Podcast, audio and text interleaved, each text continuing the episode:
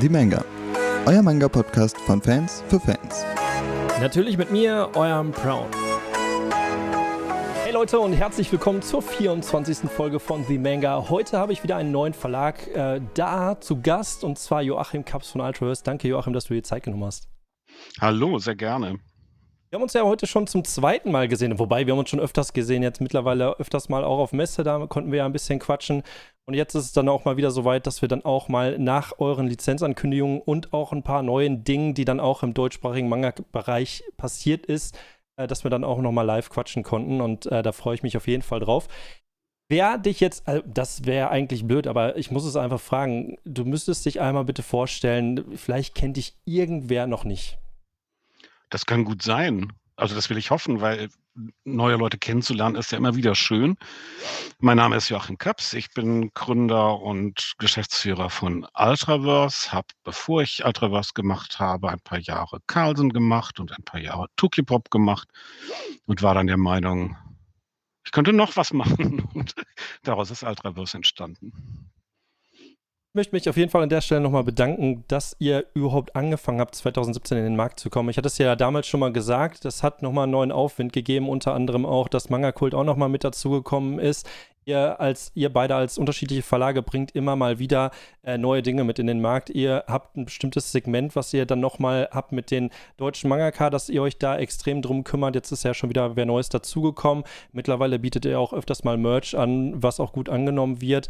Und man muss ja auch sagen, euer Online-Shop, der Versand davon ist natürlich, glaube, ich würde jetzt einfach mal sagen, ist es der beste Versand, der, der für den Verlagsbereich jetzt gerade existiert. Vielleicht liegt es auch daran, äh, ihr packt immer noch äh, selber ein, oder? Ja, ah, okay. aus tiefer Überzeugung, wobei wir ist immer unfair gesagt. Im Wesentlichen sind das Lisa und Alp, die, die sich da sehr verdient machen. Am Anfang war es Lisa alleine. Und Lisa hat einfach das perfekte Herzblut sie will, dass die Leute die Päckchen lieben und ich glaube, das sieht man ihnen an. Und von, von diesem Schwung hat sie auch äh, in mittlerweile 17 bis 22, fast schon fünf Jahre, nichts verloren. Ähm, und Alp folgt ihr natürlich jetzt irgendwie nach und alle anderen im Verlag helfen hier und da, wenn es eng wird, zwar mal, aber das Hauptverdienst für den Webshop, das muss man eindeutig sagen, gebührt Lisa, die das jetzt nicht mal hört, weil sie in Urlaub ist, ist das traurig. Schade. Also jetzt gerade bei euch nicht bestellen. Auch Alp ist da. Wie gesagt, der macht das, der macht das okay. mit genauso viel Liebe, aber gerade ja. Lisa ist jetzt diese Woche nicht da. Ähm, es gab, also ihr seid jetzt seit 2017 auf dem Markt. Ähm, ich hatte mir mal die ganze Entwicklung angeguckt, äh, wie das laut Media Control einfach mal aussieht.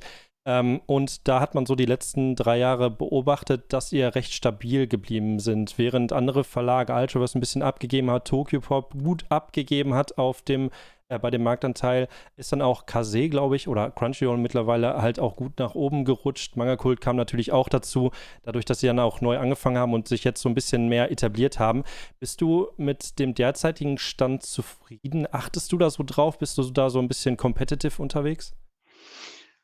Competitive ja, zufrieden auch. Ich kann aber auch erklären, vielleicht was das Ziel ist oder was in den letzten zwei Jahren ähm, meines Erachtens in diesem Markt passiert ist und warum es im Moment so ein bisschen zufällig ist, wo Dinge hoch und runter gehen im Vergleich zu früheren Zeiten in diesem Markt.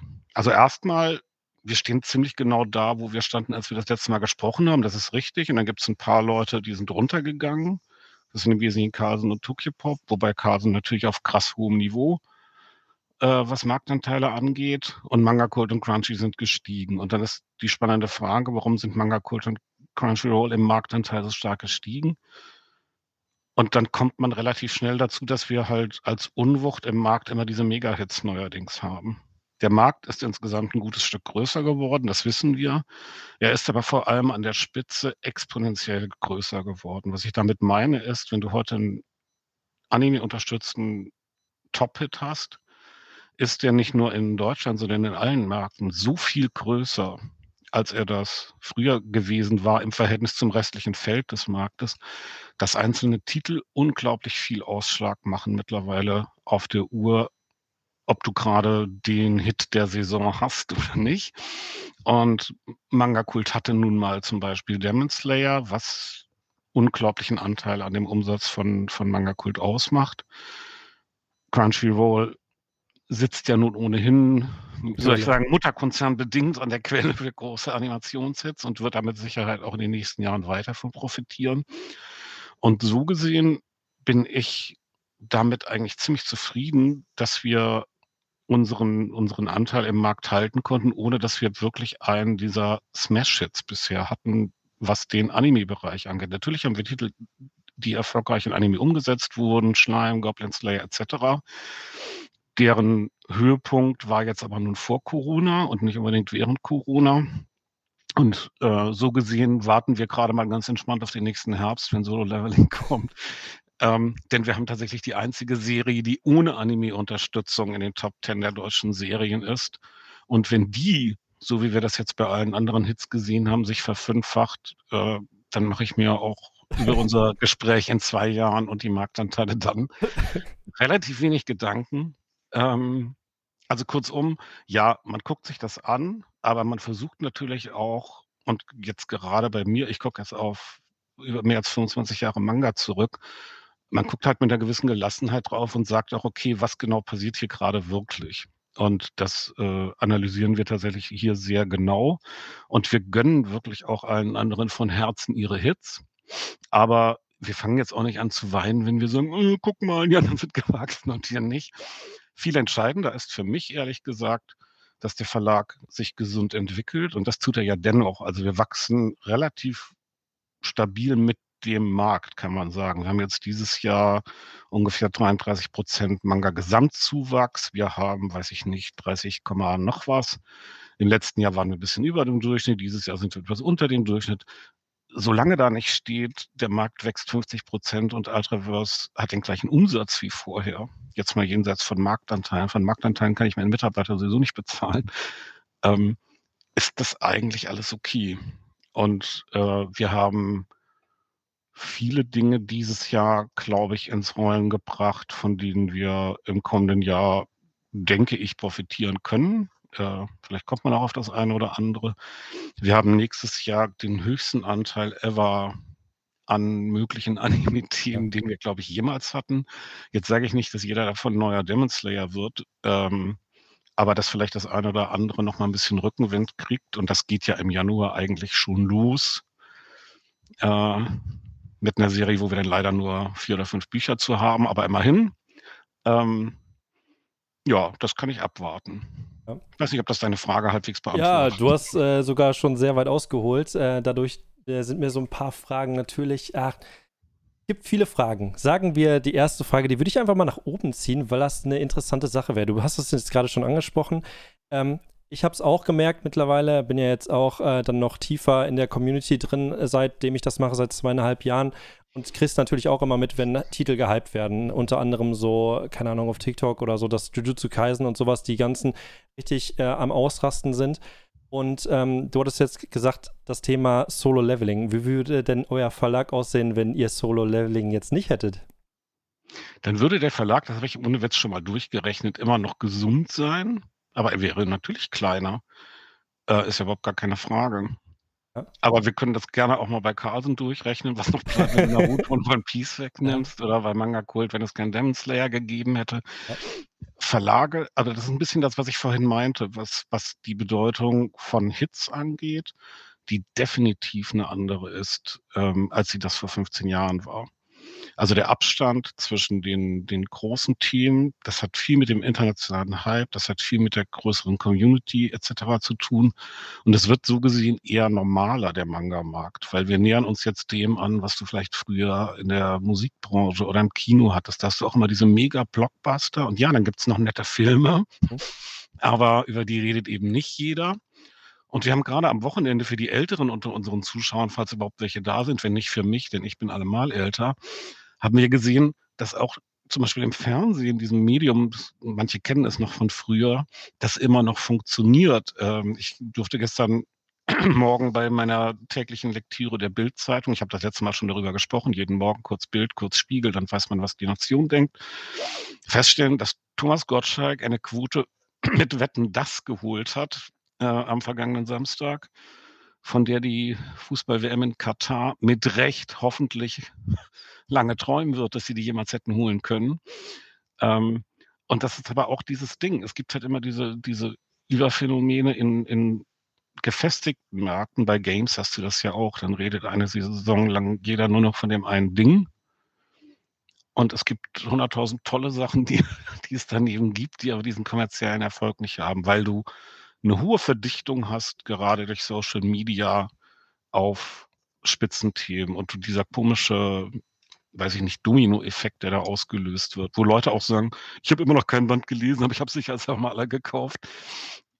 So ein Ding einfach in, in Größen halten, die wir früher im Manga-Markt so nicht kannten. Okay. Schwer speziell. Würdest du aber nochmal, wir wären auch wichtigste, wichtigste Aussage, ich schweife immer ab. Du merkst schon, du erinnerst dich noch an vor zwei Jahren? Ja, ich kenne das ja, ja mittlerweile alle erinnern sich, wenn sie mit mir geredet haben, dass es nie kurz geht. Ähm, aber ohne Solo-Leveling ginge es uns auch gut. Das kann ich sicher sagen. Ist, ist es denn so, dass ihr ähm, deshalb auch zum Beispiel unter anderem Full Metal Alchemist nochmal als andere Edition rausgebracht habt, dass ihr das zum, sozusagen, ich sag jetzt einfach mal Mainstream-tauglicher macht?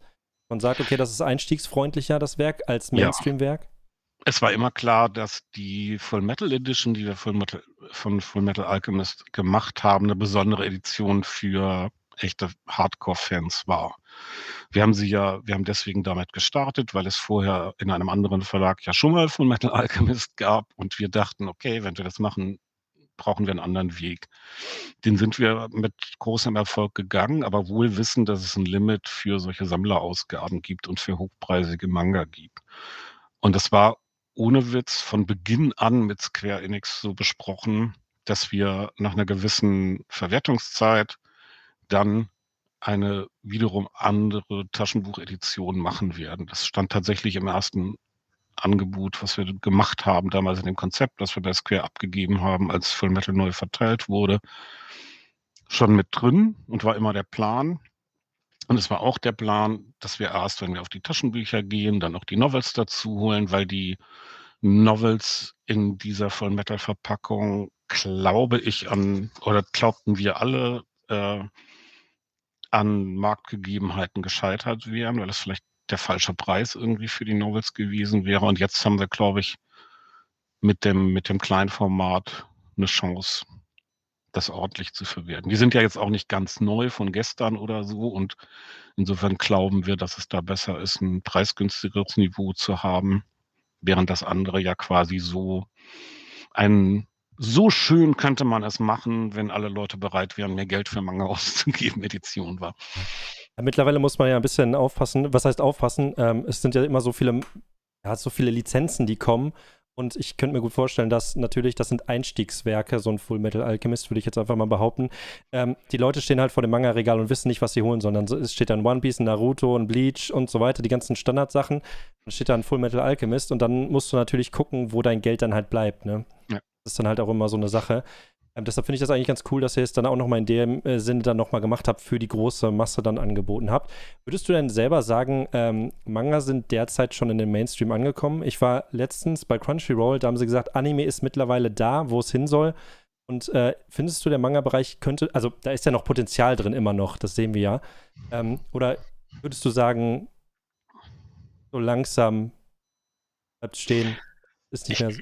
Ja? Ich glaube, wir kratzen dran, sagen wir mal so. Also unter Mainstream verstehe ich tatsächlich äh, noch was anderes. Würde auch bei Anime meinen, es gibt einzelne Phänomene, die das inzwischen sind. Also One Piece jetzt in den Kinocharts ist der definitive Beweis dafür, dass die lange Aufbauzeit über, ich weiß, mein Gott, wann haben wir One Piece bei Kasen gestartet? Da war ich jung, gut aussehend, zehn Kilo leichter mindestens.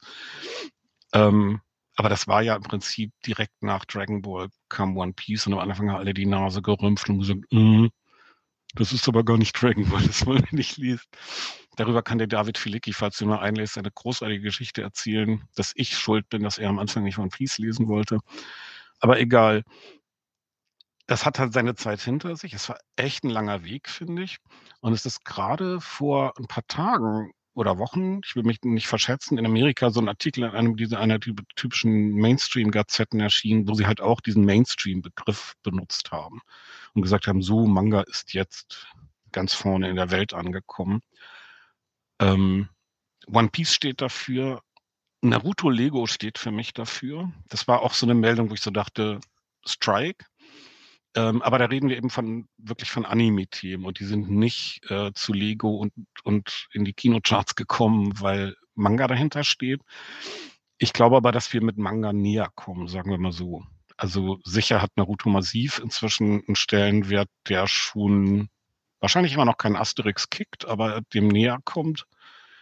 Ähm, den Lucky Luke wahrscheinlich schon lange überholt hat, wobei der in Deutschland vielleicht nie richtig Mainstream war. Da kann man jetzt auch lange drüber diskutieren. Ähm, es, also es hat so einen Hauch und ich glaube aber in der Tat, da ist noch eine ganze Menge mehr drin. Wir haben in Deutschland immer bestimmte strukturelle Dinge gehabt, die uns aufgehalten haben. Über die könnte ich jetzt tagelang reden, weil ich damit immer alle nerve. Dass es ein Jammer ist, dass ich nicht in Frankreich geboren wurde oder in Japan, weil ich dann ein unglaublich reicher Mann mittlerweile wäre. Was ich andererseits aber auch nie sein wollte, wenn ich es recht bedenke. Egal. Ähm, also wo tatsächlich die, die Rahmenbedingungen des Marktes einfach dankbarere waren, die ganze Zeit, über den ich versucht habe, hier in Deutschland irgendwie mein Comic- und Manga-Leben mir einzurichten, okay. man dann immer in diese anderen Märkte geguckt hat und gesagt, ah, wieso geht denn das da und wieso geht das denn hier nicht und wieso ist denn hier ein Jahresgespräch mit Thalia schon wieder so langweilig und man kommt nicht inhaltlich voran. Also natürlich nicht heute, heute ist das alles ganz anders, äh, aber in den frühen Jahren, als da Leute arbeiteten, die alle inzwischen gar nicht mehr da sind. Ähm, aber wir hatten wirklich strukturelle Unterschiede. Wir hatten große, große Unterschiede in der Aufstellung der Verlage. Die haben wir meines Erachtens auch immer noch. Ähm, wir hatten tatsächlich vertrieblich ganz andere Möglichkeiten in diesem Markt, äh, sehr viel schwächere. Und die Kombination aus beidem, ähm, dass selbst für die großen Comic-Verlage Comic immer so ein, so ein Sidekick war. Also ich meine, Carlsen lebt, lebte, als ich da war, halt einfach nicht von Comics, muss man ganz offen zugeben. Ähm, also haben sie ihren Fokus woanders hingelegt und die Marketinggelder woanders investiert und, und, und. Das sind Dinge, die kommen jetzt ins Kippen und ich glaube, dann kommt eine spannende Phase des Marktes. Crunchyroll lebt das dank der gut gefüllten Kriegskasse der Investoren gerade ja vor. Dann kannst du Züge bekleben und äh, wobei ich zur Verteidigung sagen muss, dass wir bei Tukibop auch schon mal Robert Labs Busse durch Köln haben fahren lassen, oh. vor 15 Jahren oder so. Ähm, aber es waren halt nur Busse, es waren noch keine Züge und es hat damals außerhalb von Köln, glaube ich, kaum einer mitgekriegt. Ähm, ja. Aber diese Arten von Marketing und wo ich das Gefühl habe, dass Crunchyroll gerade, muss man ihnen wirklich lassen, äh, Akzente setzt, hoffe ich sehr. Ich glaube ja immer an Wettbewerb, dass andere jetzt so ein bisschen bei ihnen es so rattert und sie denken, hm, lassen wir die denn jetzt so alleine da ziehen oder machen wir vielleicht auch mal ein bisschen mehr und trommeln lauter? Und ich glaube, wenn das jetzt in Gang kommt, die Kassen der Verlage sind relativ gut gefüllt oder sollten sie zumindest sein, wenn man gut gehaushaltet hat. Ähm, und wenn man jetzt da so ein paar Trommeln von kauft, von den Gewinnen der Corona-Geschenkezeit ähm, und mehr Bass macht und das halt nicht immer so klein-klein denkt, ich glaube, dann kann der Markt tatsächlich auch im Manga Mainstream werden. Aber ich finde, das fehlt gerade noch. Ja. Ähm, das ist auf jeden Fall interessant, was du angesprochen hast. Da werden wir gleich nochmal drauf eingehen, auf das ganze Marketing-Thema. Da aber ähm, 2023 ist es einfach so, äh, es wurde jetzt schon öfters angekündigt, wir kriegen neue Verlage. Also langsam sind wir kriegen gerade jeden Tag neue ja, Verlage. Ja, das ist ganz strange. Ich weiß auch nicht, was da einfach los ist. Äh, wir kriegen ja von äh, Max von Manga Passion, der hat ja Dokiko gegründet, äh, ist ja ein Light Novel Verlag. Äh, Skyline Novels ist vor äh, zwei, drei Tagen ähm, von äh, Niklas einmal released worden. Dann kam so ein ganz komischer Shibuya-Verlag, keine Ahnung, was das bis jetzt sollte. Dann hat Von ja. dem weiß ich aber nicht mehr als seine E-Mail-Adresse bisher. Du?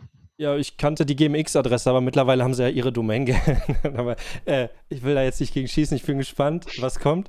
Ähm, dann ähm, hat ja Lux, äh, Lux hat ja Law Olympus rausgebracht, ein Webtoon. Eventuell, wer weiß, wie das weitergeht, dann auch mit Lux als Verlag.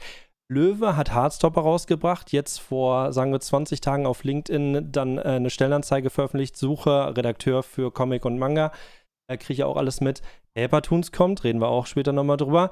Und es gibt wohl noch, ich weiß es nicht, aber ein, zwei Verlage, wo ich jetzt selber noch keine Infos zugekriegt habe, aber es gibt wohl da noch was für 2023, was wohl noch auf uns warten wird.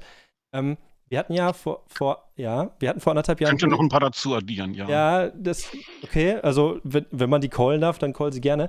ähm, Konkurrenz belebt das Geschäft, hast du mir vor zwei Jahren gesagt. Äh, mhm. Steht das immer noch oder äh, bist du derzeit so ein bisschen, ähm, ja, bist du da ein bisschen kritischer in der Aussage? Ähm, ich glaube an diesen Lehrsatz tatsächlich immer noch. Ich habe am Aufbau von drei verschiedenen Labeln in Deutschland teilgenommen, weil es damals einen Mangel an Konkurrenz gab. Ähm, und ich schaue auch überhaupt nicht kritisch. Ich freue mich ehrlich gesagt immer noch über jede Ankündigung, wobei man jetzt zwei, drei Dinge in Ergänzung sagen muss, um das zu bewerten.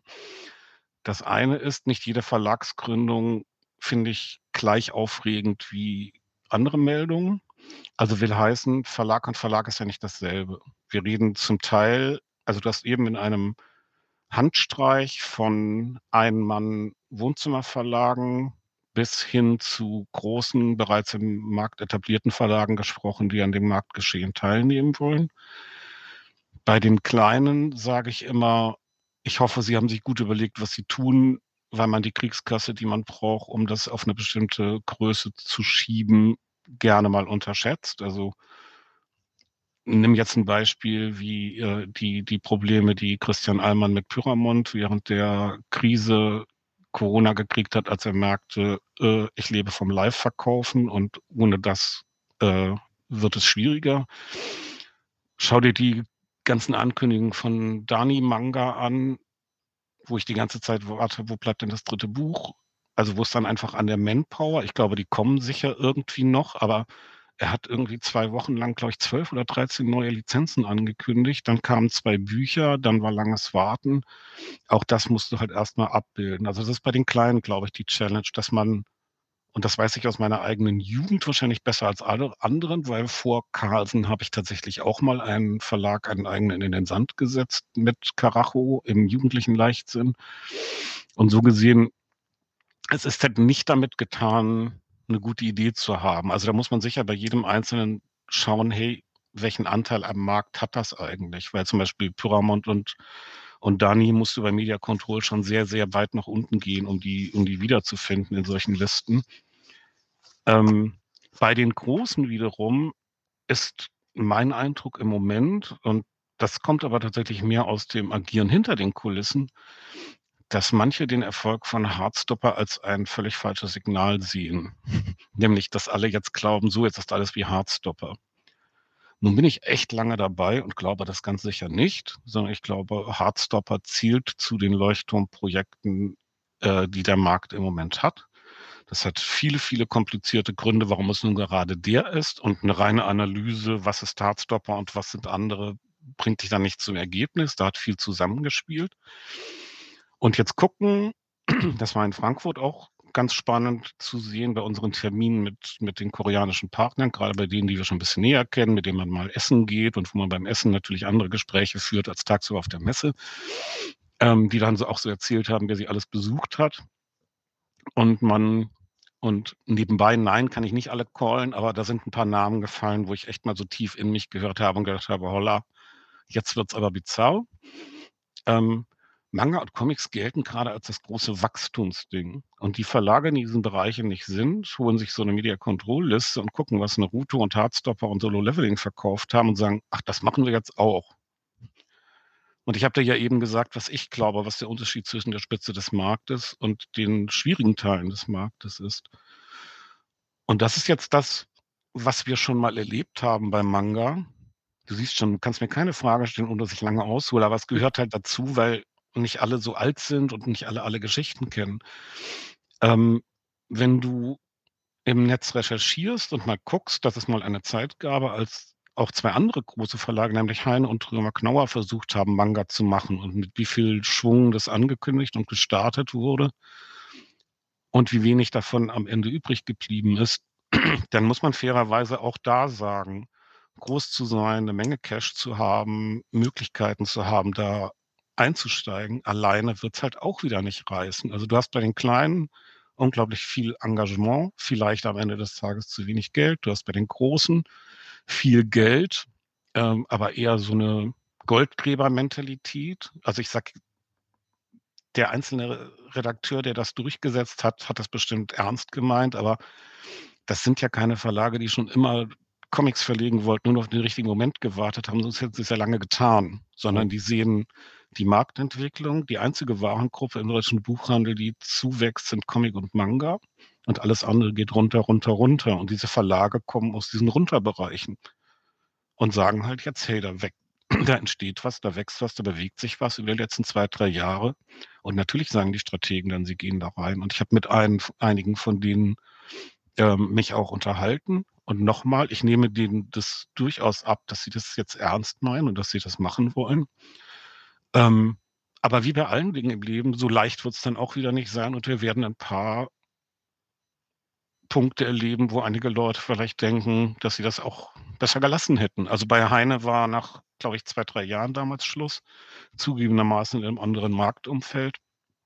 Ähm, bei Trümmer Knorr war es auch letztlich die großartige Idee. Die waren, die waren alle mit richtigen Konzepten gestartet und hatten aber irgendwelche Dinge übersehen. Und ich glaube, das müssen wir abwarten. Und warum ich jetzt bei dem Thema so lange aushole, ist, dass ich einfach hoffe, und das war ein zweites Ergebnis von Frankfurt ähm, für mich, ähm, dass diese Akteure, die den Markt nicht kennen, nicht gerade, ich nenne das immer die Preise verderben, weil da laufen Leute mit äh, Schecks rum, wo du halt also wo selbst die Lizenzinhaber dir sagen, ja, ich weiß auch nicht, wie die drauf kommen, aber die haben das und das geboten. Ähm, also wo du einfach Benchmarks von deinen Partnern kriegst und du da mal kurz in deinem Kopf durchrechnest, was die eigentlich verkaufen müssen, um ihre An Guarantees da wieder reinzuholen. Und wenn das dann wirklich so ist, dann werden einige Leute nach zwei, drei Jahren aber echt wenig Spaß daran haben, weil der Markt bestimmte Werte, mit denen da gerade hantiert wird, definitiv nicht auf Dauer in allen, bei allen Titeln hergeben wird. Ähm, wir sehen bei uns ja schon, wie groß der Abstand zwischen Solo Leveling und an allen anderen Webtoons ist. Man kann das in anderen Märkten natürlich genauso sehen. Ähm, und wenn jetzt, wenn man jetzt glaubt, ah, Webtoon und fröhlich irgendwelche Spitzengarantien abgibt und die Dinger dann publiziert und feststellt, na nu, ich verkaufe nur 20 Prozent von dem, was ich darauf gewettet habe, dann wird es halt auch wieder zu einer Bereinigung kommen. Also ich sehe das langfristig relativ entspannt. Ich sehe kurzfristig eine gewisse Gefahr, dass ein paar Player das gerade mächtig überziehen, um da irgendwie reinzukommen, weil sie halt nicht drin waren und außer Geld wahrscheinlich erstmal kein Argument da ist, warum man ihnen das geben sollte. Ähm, das ist dann für Fans höchstens die Gefahr, dass es wieder in sowas endet wie, wir machen das zwei Jahre und dann werden Dinge abgebrochen und nicht zu Ende geführt. Das wäre das, wär das Schlimmste, was passieren könnte. Aber ansonsten, wenn alle das ordentlich machen, dauerhaft machen und durchhalten, ein herzliches Willkommen an alle, die in Deutschland Comics, Manga, Webtoon, Cartoons, was auch immer gezeichnet wurde, auf dieser Welt verlegen wollen. Ähm, ich würde mich wirklich freuen, und auch die Frage, was kann der Markt aufnehmen? In Frankreich sind 30 Verlage in diesem Bereich unterwegs. Ähm, warum sollte das in einem Land, was genauso viele Einwohner haben, nicht möglich sein? Aber wie gesagt, ich hoffe, alle haben sich gut überlegt, was sie tun. Die fangen dann an mit so, Entschuldigung, die fangen dann an mit solchen Lizenzen Kingdom und äh, Hajime no Ippo und denken sich dann so, oh oh, die ist so ein bisschen lang. Ähm, aber ich bin da, also ich bin da genau bei dir. Also ich wüsste es jetzt auch nicht, ähm, da muss ja eine bestimmte Kompetenz und eine Affinität drin sein. Also es gibt ja auch viele Leute, also immer wenn ich mit euch halt spreche, egal mit wem, äh, von egal welchem Verlag, merkt halt dahinter, dass es alles halt Manga-Leser sind und äh, dass da eine gewisse Leidenschaft hintersteckt, das Interesse äh, auch äh, im Bereich Manga und so weiter. Und äh, da finde ich es halt auch manchmal echt schwierig und bin da auch gespannt, weil man sagen muss, da ist schon teilweise gutes Marketing. Also wenn man zum Beispiel jetzt sagt, dass Löwe kommen würde, das Marketing von Löwe finde ich zum Beispiel eigentlich ganz cool. Ähm, das fand ich aber auch vor Hardstopper schon gut. Ja. Wir leben ja oft in unserer kleinen Blase. Und es gibt Verlage, die machen cooles Marketing. Da würde ich eben bei auch Lux was ja eigentlich mal ein Egmont-Label war, inzwischen ein Lübbe-Label ist. Ich würde die da definitiv mit reinnehmen und ich glaube auch, dass Lübbe ein großartiger Verlag ist, der zum Beispiel Gregs Tagebuch auf eine Art und Weise in Deutschland vermarktet hat, mit Hilfe von, von Bodo Horm-Rumold, der das eigentlich ja bei Baumhaus mal gestartet hat und damit im Boot war. Natürlich können die Dinge, die die meisten Comic-Verlage so nie gemacht haben. Ich will gar nicht mal sagen, dass sie es nicht können. Sie haben es nicht mal versucht. Ähm, und dass diese Expertise da reinkommt und wie Löwe zum Beispiel Hardstopper platziert hat, vermarktet, finde ich großartig. Also ziehe ich den Hut. Ja. Ähm, so gesehen, das, das ist das, was ich vorhin auch meinte, was uns helfen kann, dieses Ding weiterzutreiben. Ich habe ja immer gesagt, nur mit Carlsen, Egmont und Tukepur wird es auf Dauer nicht gehen. Also weil früher habe ich immer gescherzt, die ersten beiden haben eigentlich ein anderes Hauptgeschäft und der andere hat nicht genug Geld und ja, dann hängst du halt immer so fest. Und je mehr da reinkommen und je mehr Leute, wie gesagt, ihre kleinen Trommeln schlagen und von diesen Trommeln kommt immer so ein leises Bom Bom Bom Comic, Bom Bom Bom Manga, Bom Bom Bom Comic, dann wird es natürlich insgesamt eine Welle auslösen können. Und die ist immer leichter auszulösen, wenn viele Player mit möglichst vielen Ideen da reingehen und ihren, ihren guten Input bringen. Wie gesagt, bei allem, was ich gerade gesagt habe an Bedenken, das bezieht sich mehr auf bestimmte Dinge, die gerade hinter den Kulissen vor sich gehen, die ich so mitkriege. Bei denen, die jetzt da sind und wie sie es angegangen sind, äh, also Löwe muss ich wirklich da hervorheben, echt Chapeau. Also die, ich nehme denen das auch ab. Und es ist, wenn du auf das Löwe Kinder- und Jugendbuchprogramm guckst, auch total glaubwürdig, dass sie das machen. Die haben auch andere tolle, bebilderte Jugend- und Kinderromane mit dem gleichen Schwung äh, zu vermarkten versucht und sind halt jetzt genau und oft auch zu vermarkten versucht, klingt so, als hätten sie nicht geschafft, oft das auch geschafft. Ähm, und sind jetzt halt auf so ein, so ein Thema, was aber gerade für Löwe auch ideal war, weil es, also Hardstopper ja auch in den, in den anderen Märkten so ein so einen Literaturtouch hatte, so ein Graphic Novel Webtoon ist, ähm, was dann auch wieder Kritiker mögen und wo die halt ihre Stellen, wo sie gut sind in PR und ihre Kontakte im Jugendbuchbereich etc. optimal mit aktivieren konnten, damit alle mitkriegen, dass es ein cooles Thema ist. Ja. Und ich glaube, und dann höre ich auch endlich mal wieder auf zu reden, dass Hardstopper in einem der klassischen Manga- und Webtoon-Verlage sogar Gefahr gegangen wäre, ganz gewaltig auf die Nase zu fliegen. Also dann hätte man sich wirklich 80 Prozent auf Netflix verlassen müssen, was sicher auch seinen Anteil hatte. Ja. Ähm, aber ich glaube, es ist ein so ungewöhnlicher Webtoon, dass er nicht automatisch zum Hit geworden wäre in einem der, der bestehenden Label. Ich finde es gerade ähm, extrem spannend. Dadurch jetzt natürlich, wo du es jetzt gesagt hast, dass dann auch äh, die Leute gucken müssen, was äh, sie denn dann auch für Lizenzen offern und wie viel Kohle sie da wieder reinholen müssen mit. Ich habe letztens zu mehreren Leuten oder wir hatten ein bisschen in der Community rumgesprochen und ich muss da ganz ehrlich sagen, so die richtig kranken Lizenzen äh, sind schon eigentlich weg, wo man immer sehr viel was hört und da sind so ein paar Underdogs drin, die werden gerade vielleicht in Japan groß und ähm, da muss man auch immer, also ich bin auf die nächsten ein, zwei Jahre gespannt, was für Lizenzen angekündigt werden. Auch in der Shonen Jump merkt man ja mittlerweile äh, so, da ist, wo sind denn da die richtig krassen Sachen? Klar, die sind schon weg, die guten. Was holt man sich da noch raus und so weiter und so fort. Ähm, das wird echt spannend, finde ich. Also persönlich, persönliche Meinung von mir. Ähm, was denn da noch angekündigt wird, wenn man nicht ähm, ganz andere Wege geht, wo ihr zum Beispiel jetzt irgendwie ja, sowas Richtung Ketzer oder sowas gebracht habt oder angekündigt habt, das ist ja, ich sag jetzt einfach mal was sehr riskantes, kritisches, das kann man auch irgendwie groß machen. Ähm, aber es geht dann halt auch schon einen anderen Weg, finde ich. Ähm, da bin ich echt gespannt drauf. Aber um dich jetzt, äh, bevor du jetzt wieder anfängst zu reden, Papertools. Joachim, Papertools. Äh, ihr seid, ähm, das ist ganz spannend. Ich habe ja mit äh, Micha und Lea gesprochen äh, die bringen ja 2023, Jan Januar, bringen die ja äh, Webtoons raus. Äh, vier Stück haben sie angekündigt. Im April kommen wahrscheinlich dann noch sechs weitere Lizenzen, so nach und nach, dass die angekündigt werden oder mehr.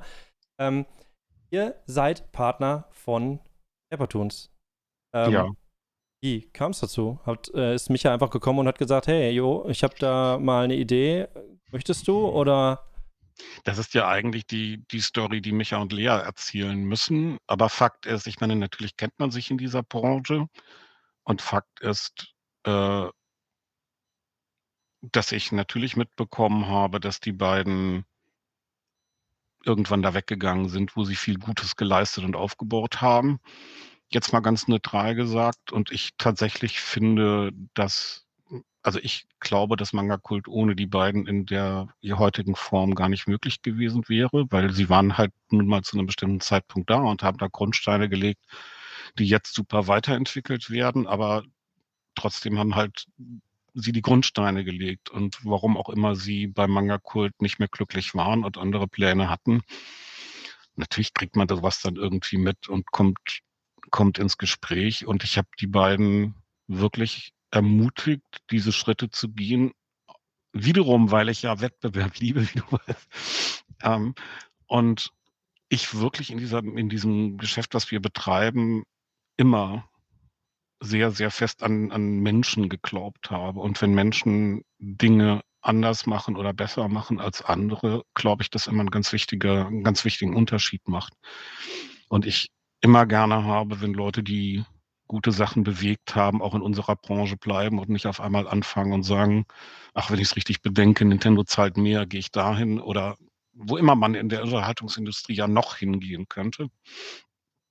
Ähm, und deswegen war das für mich auch relativ ein, ein relativer No-Brainer, ehrlich gesagt, zu sagen, okay, wir können da vielleicht bei zwei, drei Dingen mit unter die Arme greifen und hoffentlich äh, unseren Beitrag dazu leisten, dass das ins Laufen kommt.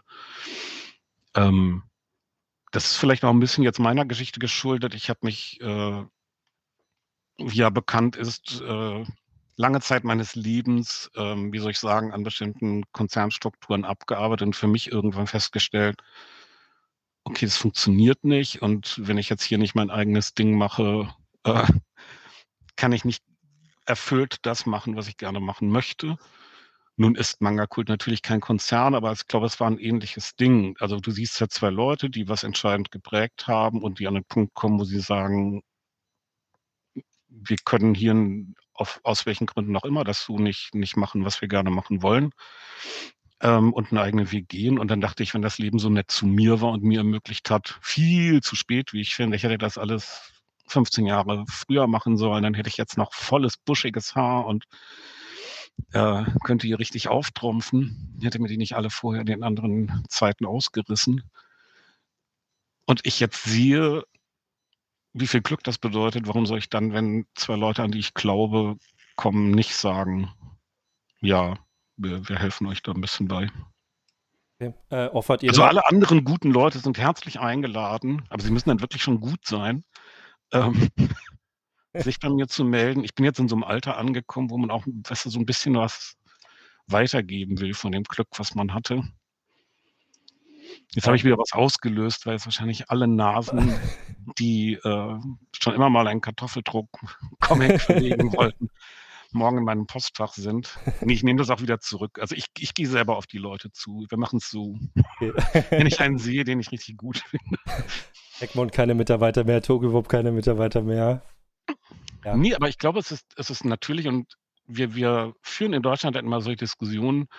Es, auch das ist was, was halt in anderen Märkten, da sind wir wieder bei der Struktur, die strukturell weiterentwickelt sind, die ganze Zeit passiert ist. Also in Frankreich kenne ich Leute, die vier, fünf, sechs Stationen von Verlagen auch hinter sich gebracht haben. Und da ist das nicht wie bei mir der komische Typ, der immer woanders auftaucht, sondern da ist es ein ganz normaler Teil ja. äh, des Daseins. So ein bisschen macht Jonas Plaumann das ja jetzt auch mit erst Carlsen, dann Egmont, jetzt wieder Hayabusa.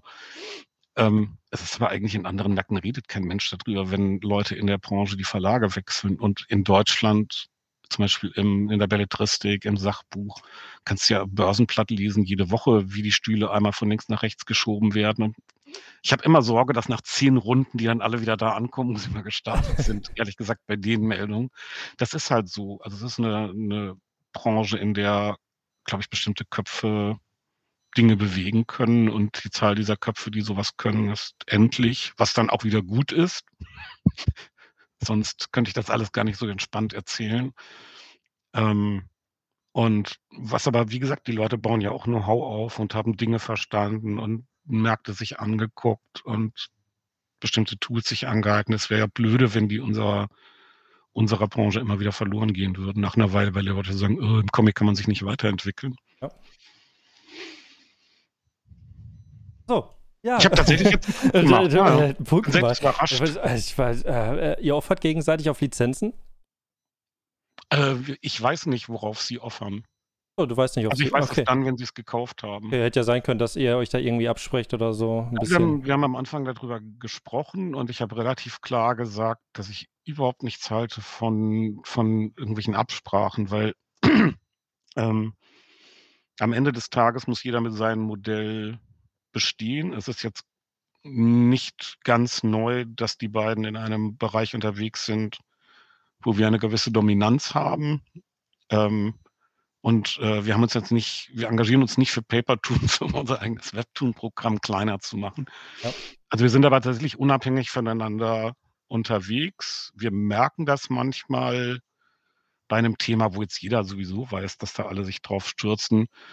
Dann kann es sein, dass wir zwischendurch mal kurz uns ausschauen, seid ihr da auch dran oder nicht, aber ohne dass wir uns irgendwelche Details geben. Und das wäre auch, würde auch, glaube ich, nicht funktionieren. Also ich halte überhaupt nichts von, von strategischen Absprachen. Die nutzen dann immer nur Dritten, die sich darüber freuen.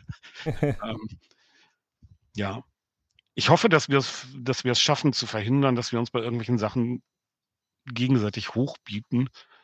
Ähm, andererseits weiß ich aber auch, dass das alleine deswegen schon nicht passieren kann, weil ich einer der Leute in diesem Markt bin, die bei diesen Bieterspielen relativ schnell aussteigen und sagen, ja, macht ihr mal, wenn ihr glaubt, dass das geht. okay. Ich finde es geiler, super billige Lizenzen verkaufen und daraus jetzt zu machen, als unglaubliches Geld in Lizenzen zu stecken, denen ich dann den Rest meiner Tage hinterherlaufe. Deshalb sehen eure Lizenzen so aus, wie sie aussehen. Nein, Spaß. Ähm, ja, äh, Nicht, nicht alles, das, das ist wirklich wichtig, nicht alles, was teuer ist, ist gut.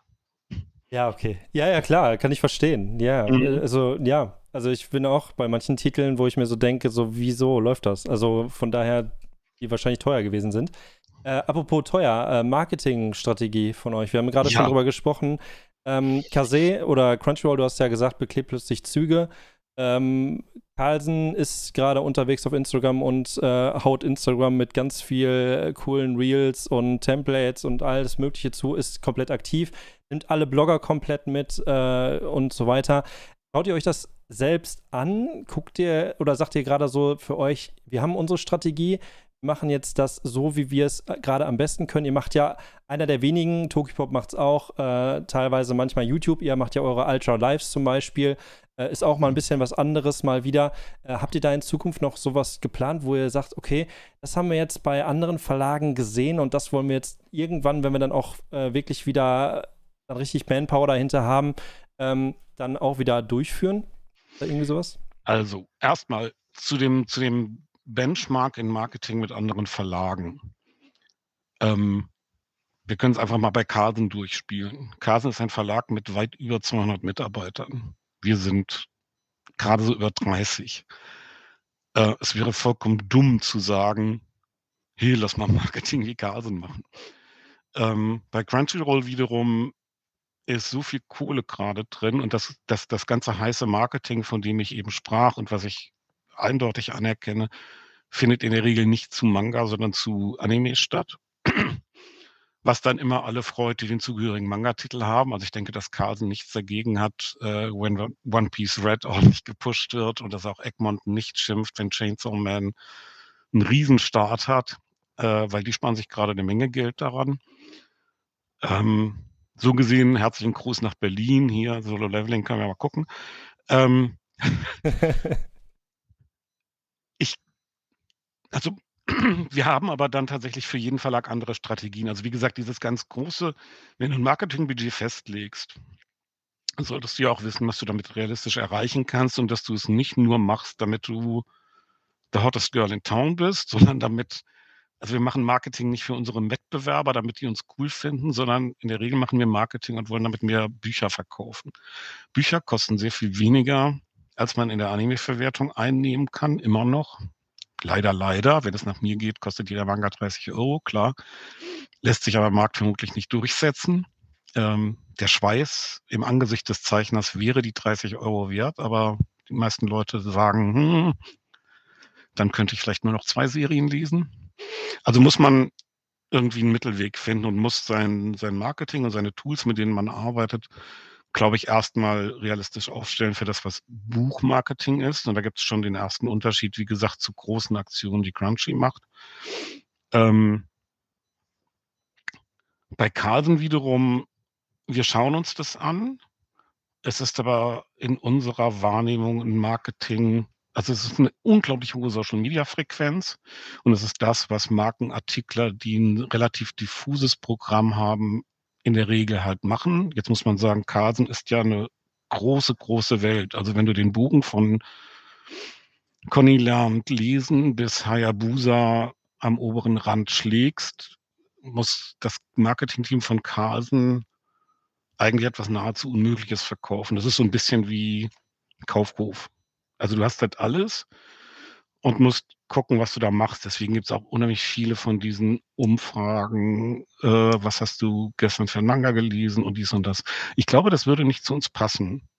Ähm, wir haben das halt anders gemacht. Wir gehen da sehr mit dem Verlag, mit der Authentizität, die der Verlag hat, dadurch, dass er sich auf sowas fokussiert raus und haben deswegen, glaube ich, andere Schwerpunkte. Ähm, wir haben schlicht im Moment nicht die, also weder die Manpower noch aber auch das Ziel, auf Teufel komm raus, jeden Tag 15 Tweets abzusetzen. Ich meine, Tweets wird ja gerade sowieso so ein bisschen, man fühlt sich ja schon ein bisschen komisch, wenn man das noch benutzt, jetzt wo Trump wieder da ist. Und der neue Inhaber und wo ich den Unterschied, ehrlich gesagt, wenn er noch ein bisschen weitermacht, kaum noch erkennen kann zwischen den beiden. Aber egal. Also das heißt, es geht nicht darum, irgendwas zu machen, sondern es geht uns darum, authentisch erstmal weiter das zu machen. Wir werden trotzdem im nächsten Jahr sicher zwei, drei Sachen machen, die wir bisher nicht gemacht haben, aber nicht unbedingt im Bereich Social Media.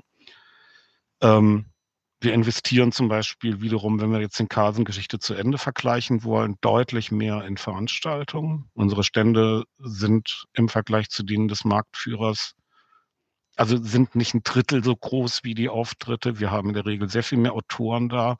Also das heißt, diese Art von Live-Marketing, von relativ dicht am Publikum ist tatsächlich eher das, was für uns funktioniert und was wir richtig halten und was, glaube ich, auch glaubwürdig ist in der Geschichte von Ultraverse, weil wir das von Anfang an so gespielt haben. Und wenn du das machst, und das kostet nebenbei auch eine Menge coole Veranstaltungen zu spielen, dann musst du dir halt auf der anderen Seite sagen, okay, Moment, wie viele Leute waren wir noch gleich und wie viel Geld haben wir zur Verfügung? Dann kannst du irgendwas anderes vielleicht nicht machen, ja.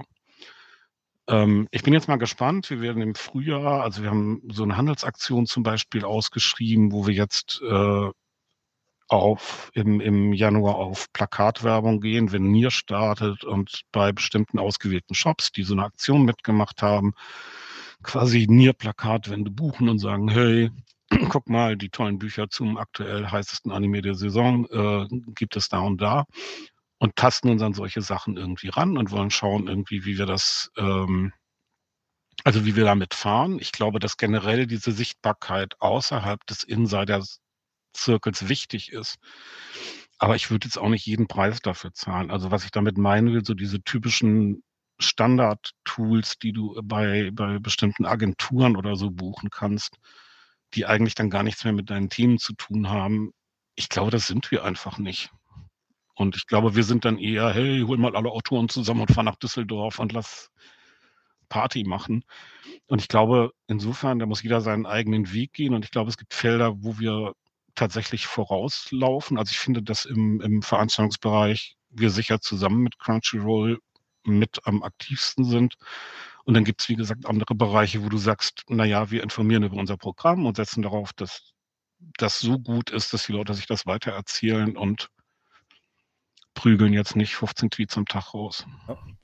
So, das, also ich finde das spannend, äh, richtig spannendes Thema, das aus deiner Sicht dann natürlich zu sehen. In der Community hört man immer mal so ein bisschen was anderes, da äh, vergleicht man das ein bisschen anders und ich finde es dann natürlich auch, wenn du es jetzt transparent so nach außen gebracht hast, äh, finde ich es auf jeden Fall sehr interessant und ich hoffe, äh, da merkt man auch, dass jeder da so seinen anderen Standpunkt hat. Äh, Thema Messer. Ich glaube, das ist, nein, wirklich, das ist ja. insofern nochmal wichtig. Das ist, glaube ich, die Blase in der Blase. Du ja. bist, glaube ich, sehr vernetzt in, in, diesem ganzen Internetbereich. Aber es gibt ja immer noch, viele haben es vergessen, da draußen auch anderes. Ich meine, die Dokumi wird nächstes Jahr zum ersten Mal sechsstellige Besucherzahlen haben. Und das ist für mich insofern im Marketing auch richtig, weil ich kann natürlich über Social Media unglaublich viele Klicks erzeugen. Ich kann mir auch immer noch auf verdorbenen Plattformen irgendwelche Follower kaufen, was wir zum Beispiel nie gemacht haben. Das stelle ich zum Beispiel bei ein, zwei anderen Playern sehr in Frage, weil es da manchmal eruptive Sprünge in der Frühzeit des Internets gab. Ähm, also das würde ich nie machen, weil das ist dummes Geld. Was nützt es mir denn, wenn irgendjemand in China oder in Indien am Schluss mein Follower ist ja. und ich dem erzähle, was wir in Deutschland für Manga verlegen. Das ist ja vollkommen Käse. Und die Reaktionen, das haben wir tatsächlich mal analysiert auf diese hoch verbreiteten Tweets. Also die Leben, das lebende Feedback, das messbare, die Däumchen hoch, sind kurioserweise manchmal bei einer zehnfachen Community nicht mehr als bei uns. Und da sind wir wieder bei den Messen. Wir können halt dieses direkte Spiel, glaube ich, ganz gut spielen. Ich glaube, wir, wir wollen das auch alle so. Also wir, wir finden halt die, die Veranstaltung, wie gesagt, für uns wichtig. Und mit der Dokumi erreiche ich halt 100.000 Leute, die wirklich hardcore Japan-Popkultur-Fans sind. Das ist ja nicht nur Manga, das ist natürlich Manga, Anime und die ganze Lebenskultur. Und das heißt, ich glaube, dass Marketing da auch sehr, sehr effizient auf eine Art ist. Das ist wie früher, wenn du überlegt hast, äh, mache ich bundesweite Werbung für meine Metzgerei oder setze ich auf Mundpropaganda, weil ich ihm eine Wurst in den Briefkasten werfe in meinem Dorf. Dann ist manchmal das mit der Wurst effektiver. Ja. Also man sagt ja auch öfters mal, also wir leben ja ein bisschen so in unserer Social Media Bubble, so wie du das gerade auch schon ein bisschen gesagt hast. Und eigentlich so die, die, die Wirtschaft ein bisschen ankurbeln, sind eigentlich so diese Casuals, die dann halt dann auch äh, ja nicht da so hundertprozentig unterwegs sind und einfach mal in den Laden reingehen und sagen, oh, da ist schon wieder irgendwas Neues von dem gekommen, nehmen wir das mal mit. Oder die Mutti geht mal einkaufen und bringt, äh, nimmt irgendwas mit und so weiter und so fort. Mhm. Ähm, das, das hört man natürlich auch immer öfters mal.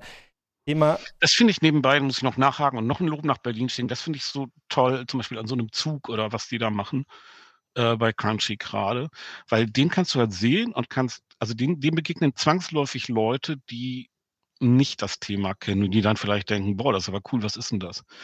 Und ich glaube, wir sind in einer Phase des Marktes, wo dieses, das ist aber cool, was ist denn das eigentlich die Aufgabe von, den, von uns als, als Marktteilnehmern ist? Denn wir haben ja festgestellt in den zwei Jahren, dass da so viel mehr Leute waren, die man für Manga und Anime begeistern konnte, als viele vorher dachten. Und wenn wir das geschafft haben oder diesen Schritt geschafft haben, dann ist das doch eigentlich gerade das, das Spannende. Wie können wir mehr und mehr und mehr erreichen und reinholen? Ich weiß, dass es dann wieder die hartgesottenen Leute, die seit langen Jahren dabei sind und sagen, äh, wir wollen aber eigentlich das gar nicht. Das ist so ein bisschen wie wenn du eine gute Party machst und Leute sagen, so weit 30 ist Schluss, hier darf jetzt keiner mehr reinkommen. Ähm, aber am Ende ist halt eine, eine Party mit 10.000 in so einer Halle auch ganz cool. Also vielleicht jetzt nicht während Corona-Zeiten, aber bevor das kam, kann man mal Scooter fragen, was er lieber gemacht hat, große Hallen oder kleine, kleine Clubs. Ja. Du kannst bestimmte Atmosphären tatsächlich in großen Hallen einfach besser herstellen. Ja. Und das gilt, glaube ich, im, im Buchmarkt genauso. Man muss ja immer noch gucken. Also ich bin ja jetzt auch schon seit längerem äh, halt da drin, seit 1999 und da war es immer so. Sieht man dir nicht an. Ach, Dankeschön. Ach, bald ja. sind auch meine Haare weg. Aber ähm, da ist es so, es wird immer noch so ein bisschen belächelt. Also man muss ja immer noch sagen, okay, damals in der Schule war es zum Beispiel, wie du liest sowas. Und äh, das hört man, mittlerweile hört man das auch öfters nochmal von anderen Leuten, dass sie dann immer in so bestimmten Schubladen reingepackt werden, ach, du bist ein Nerd und so weiter. Und ich finde das eigentlich ganz geil. Ich verstehe gar nicht, wieso diese Leute, die so ein bisschen Gatekeeping betreiben, wo sie sagen, okay, du kommst jetzt hier nicht rein und wir wollen nicht mehr Leute, ähm, die vielleicht damals auch mal so behandelt wurden, vielleicht in der Schule, sage ich jetzt einfach mal. Und das Ganze die Marktöffnung dem Ganzen einfach viel besser tun würde, meiner Meinung nach. Du kannst sicher davon ausgehen, dass es besser ist für alle. Ich meine, der Witz ist doch, was passiert in dem Moment, wo sich so ein Markt öffnet oder größer wird? er setzt die, die handelnden Akteure in der Lage, das mit mehr wirtschaftlicher Power zu tun, was bedeutet, sie können bessere Titel in besserer Ausstattung mit mehr Marketing cooler machen, äh, als wenn du jeden, jeden 31. da sitzt und sagst, mm, der Drucker schickt bald wieder eine Rechnung, mm, was mache ich denn? Also natürlich, ich bin jetzt nicht der Mega-Kapitalismus-Fähnchenschwenker, ja. aber natürlich ist eine gewisse wirtschaftliche Unabhängigkeit für die handelnden Akteure und das gilt für Autoren, für Verlage, für alle ein Vorteil für die Entwicklung eines solchen Marktes, weil man mehr bewegen kann und geilere Sachen machen kann, die dann allen mehr Spaß machen. Und ja, ich glaube, es ist ein bisschen die Gegenreaktion, die wir am Anfang auf Manga hatten. Ich habe ja lange Zeit den Buchhändlern erklärt, warum habt ihr Angst vor Manga? Also als das, als das Ganze anfing damals, sind wir rausgegangen, wir haben ganz viel versucht zu erklären darüber, was ist eigentlich so komisch an Manga? Eigentlich gar nichts, das ist nur fremd, ihr kennt es nicht. Die meisten Leute, die gegen Manga waren, hatten keine Ahnung, was Manga ist. Und dann sind wir hingegangen und haben ihnen erklärt, warum das nicht weh tut und warum man davon keinen Ausschlag und keine großen Augen kriegt und all diese Dinge. Und das ist möglich äh, mein schönster Vortrag, den ich über Manga je gehalten habe, habe ich nachmittags hier in Hamburg bei der Körperstiftung vor einem Saal von Rentnern gehalten. Äh, was ich immer eine coole Challenge fand. Leuten, die ganz weit weg sind, erklären, warum das toll ist, was wir alle machen. Und dann denke ich mir, wenn das funktioniert und man die da reinholen kann, dann ist es eigentlich das, was wir brauchen. Und wie gesagt, wir haben da die Angst immer genommen und gesagt haben, keine Angst vor Fremden. Das ist ja sowieso was, was der Kultur ganz gut täte. Das haben wir ja in anderen Bereichen auch. Und für die Hardcore-Otaku sind aber diese neuen Leute, mit denen du jetzt nicht über was passiert in der 27. Folge von One Piece Anime Minute 16 diskutieren kannst, sind die jetzt wieder fremd. Und jetzt müssen wir was lernen, dass wir die trotzdem reinlassen, willkommen heißen und ihnen ein bisschen Zeit geben, das alles nachzuarbeiten, was wir uns über Jahrzehnte einverleibt haben. Das wäre schön. Jeden Fall. Friede auf Erden, Gummibärchen für alle und für jeden ein Manga. Ja, auf jeden Fall. Also auch in Sachen Lizenzen, dann kommen auch wieder mal wieder Sachen zurück oder vielleicht mal neue Auflagen von Sachen, die eigentlich schon gar keiner mehr mit gerechnet hätte. Also ich sehe das auch nur positiv. Also ich sehe da einfach gar nichts Negatives dran und ich kann das halt auch hundertprozentig einfach gar nicht verstehen. Ähm, ich habe ein paar Fragen noch, Jone. Das ist äh, Hölle. ah, das ist Mist. Also gerade mein Bus fährt. Naja, ah, ja, dann, mal. Wir schauen mal, wie ja, weit wir kommen. Ja. Ähm, okay. Ähm, dann ähm, Messen. Du hast jetzt ja gerade gesagt, du hast einen riesengroßen Stand oder ihr habt einen riesengroßen Stand gehabt. Wart ja auch, sage ich jetzt einfach mal, High Performer fast auf jeder Messe, die überhaupt jetzt gerade stattgefunden hat. Äh, wart ihr fast da? Da gab es vielleicht vereinzelt welche ähm, die dann auch ähm, ja nicht angelaufen sind. Da muss man fragen, ob man da hin soll, also Polaris oder sowas. Aber ähm, du hast es gerade schon gesagt, also da nochmal Lob geht raus an euren Stand. Also ich war ja auch öfters mal da und habe mal öfters mal gewunken. Natürlich dann auch, äh, Daniela ist ja gerade auch im Chat ähm, oder auch die ganzen anderen, die dann da waren, Anna-Louise und sowas, äh, mit denen man dann auch live quatschen konnte. Ist natürlich dann auch mega cool, wenn man dann auch in diesem Bereich unterwegs ist. Ähm, du hast jetzt gerade selbst gesagt, Dokumi wird größer, hat um einen Tag sogar noch erweitert, äh, wird auch immer mehr angenommen. Äh, nach Corona äh, merken plötzlich alle Leute, die Messen sind einfach ultimativ geil und man kann sich da endlich mal, ich habe die Person auf Social Media kennengelernt und äh, ich will die unbedingt mal kennenlernen und dann ab auf die Dokumi, zack, aus ganz Deutschland, alle Leute zusammengekarrt und sowas ist natürlich geil. Ähm, 2023 kommt ja jetzt natürlich Habt ihr was geplant? Kommt irgendwas Geiles? Jetzt hattet ihr natürlich die Scarecrow-Figur, die da jetzt nochmal stand, ein bisschen noch erweitern mit eurem Merchandise. Ähm, habt ihr noch, wollt ihr das Ding nochmal, also wollt ihr vielleicht eine ganze Halle für euch oder wie? Es gibt Menschen, die behaupten, ich bin größenwahnsinnig. Ich behaupte nein. Ähm, also es wird, es wird irgendwann ein Ende haben. Also wir, wir haben jetzt nicht vor, weiß ich nicht, demnächst Halle 3 der Leipziger Buchmesse zu chartern und einen riesigen Manga Escape Room zu bauen. Obwohl es verlockend wäre und bestimmt Spaß machen würde. Ähm, also wir werden die Messen definitiv als einen unserer Schwerpunkte weiterentwickeln. Das sage ich jetzt mal ungeschützt. Und äh, in elf Tagen startet meine neue Marketingchefin, die ich an dieser Stelle herzlich grüße, falls sie das nachgucken wird. Natürlich wird die da auch ein Wörtchen mitreden, aber wir planen natürlich jetzt schon das nächste Frühjahr, weil da konnten wir jetzt nicht auf sie warten, weil diese Sachen wollen gebucht werden etc. Ähm, wir werden glaube ich, diesen Weg weitergehen. Der hat sich für uns extrem bewährt. Und ich glaube auch, dass ein lebendiger Ultraverse-Stand mit vielen, vielen Autoren und wir kommen vielleicht noch zu den deutschen Autoren, die da eine ganz, ganz wichtige Rolle spielen für uns. Aber auch im nächsten Jahr wieder mit internationalen Gästen, die wir drei Jahre lang nicht einladen durften. Ähm, Dinge sind, an denen wir gerade sehr intensiv arbeiten. Und da geht es gar nicht mal um noch größer, noch größer, noch größer. Also der Stand ist einfach mit dem Programm ein Stück weit gewachsen. Wir kommen aber jetzt bald auch in eine Phase, wo im Programm hinten Dinge vielleicht ja auch wieder rausfallen. Also äh, ich, das ist jetzt nicht das Lebenswerk, äh, Ziel, 40.000 lieferbare Titel im Katalog zu haben. Aber das Wachsen des Standes hatte damit zu tun, dass wir eine bestimmte Vorstellung haben, wie wir Titel präsentieren wollen, dass eine bestimmte Sichtbarkeit wir eben geben wollen, weil wir auch den Händlern immer sagen, hey, das Buch ist von letzter Woche, ist aber immer noch gut, kann man ruhig noch im Laden behalten und weiterverkaufen, wenn, wenn es Publikum gibt. Dann können wir das ja schlecht selbst anders machen. Also ist der, ist das gewachsen, dann kam Merch dazu vor drei Jahren, dann haben wir für Merch halt im Wesentlichen angedockt. Ähm, die Scarecrow-Figur war einfach etwas, was uns so ein bisschen passiert ist. Wir waren in, in den Experimenten für äh, Figuren aus entweder Resin oder Plastik und dann hatten wir ein 3D-Modell. Und dann gibt es immer so Momente, wo einer bei uns was sagt und ein anderer sagt, ja, aber lass doch, also das erst im ersten Moment gar nicht ernst meint und dann ein anderer sagt, ja, lass doch wirklich machen. Und dann sage ich in der Regel, ja, lass mal durchrechnen. Und ich bereue das keine Sekunde. Das bedeutet aber nicht, äh, dass wir jetzt, weiß ich nicht, nächstes Jahr umringt von 40 3D-Figuren unseren Stand bauen. Wenn ich unermesslich reich wäre, würde ich das vielleicht tun. Ähm, aber niemand möchte wissen, was die Investition in diese Figur war. Und wir werden bestimmt, also es wird nicht die letzte sein, die wir gebaut haben, aber du kannst jetzt nicht einfach sagen, das mache ich jetzt mal zehn oder so. Wir arbeiten an ein paar anderen Ideen, wie gesagt. Äh, die Stände sollen in Bewegung bleiben, sollen neue Ideen aufgreifen. Wir sind in dem Messebau auch gerade an einer ganz coolen Idee, wo ich denke, dass das nochmal irgendwie ein bisschen was bringt. Vielleicht werden sie auch noch ein bisschen größer. Ähm, aber nein, also das mit der Halle, ich glaube, dann bin ich schon in Rente. ja. ja, der, der eine öffnet einen Mangaladen, der andere äh, nimmt eine ganze Halle zur Messe. Das ist ja so.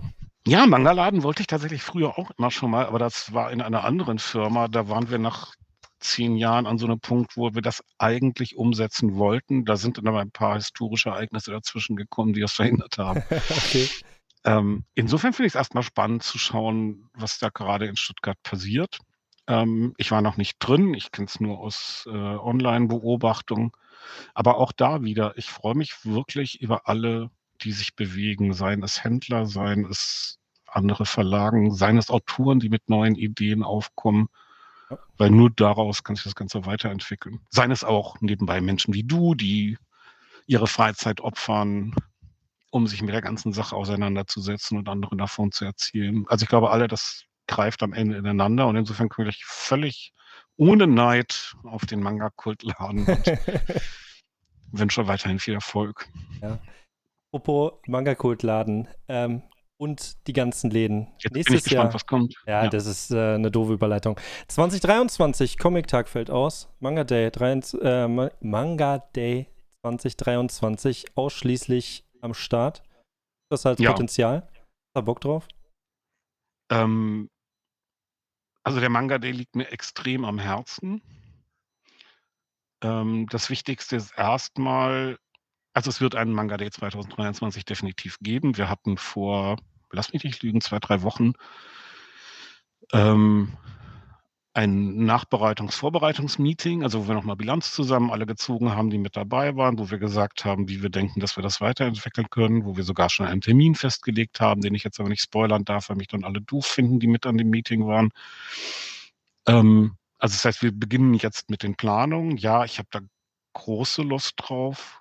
Und mir ist vor allem aber wichtig, darauf hinzuweisen, dass dieses Aussetzen des Gratis-Comic-Tages überhaupt nichts mit dem Manga, der entgegen aller Gerüchte, die draußen rumwandern mögen, zu tun hat. Da wir ja selbst beim Gratis-Comic-Tag zuletzt auch mitgemacht haben und ich den Philipp Schreiber sehr lange kenne, der einen Mörderjob gemacht hat, das über so viele Jahre für alle durchzuziehen und der an einem bestimmten Punkt gesagt hat, okay Leute, ich finde, ich habe das jetzt so lange gemacht, wer will denn jetzt mal übernehmen? Und wie das manchmal so ist, dann guckst du dich um und äh, ja. Komischerweise wollte es keiner. Das hat aber, wie gesagt, tatsächlich, glaube ich, nichts mit dem Manga Day zu tun. Der Manga Day dieses Jahr war für mich eine, eine sehr große, sehr, sehr erfüllende, aber auch sehr anstrengende Sache. Aber das sind Anstrengungen, die ich gerne habe. Ähm, die Idee gab es tatsächlich hinter den Kulissen schon fast seit drei Jahren. Da ist uns am Anfang auch massiv äh, Corona zwischengefahren. Ich finde es toll, dass wir in einem Markt leben, wo acht miteinander konkurrierende Verlage gemeinsam etwas anschieben können. Das ist übrigens ganz spannend. Das war bei unserem Nachbereitungstreffen auch das einhellige Feedback, was wir aus äh, Japan eingesammelt haben.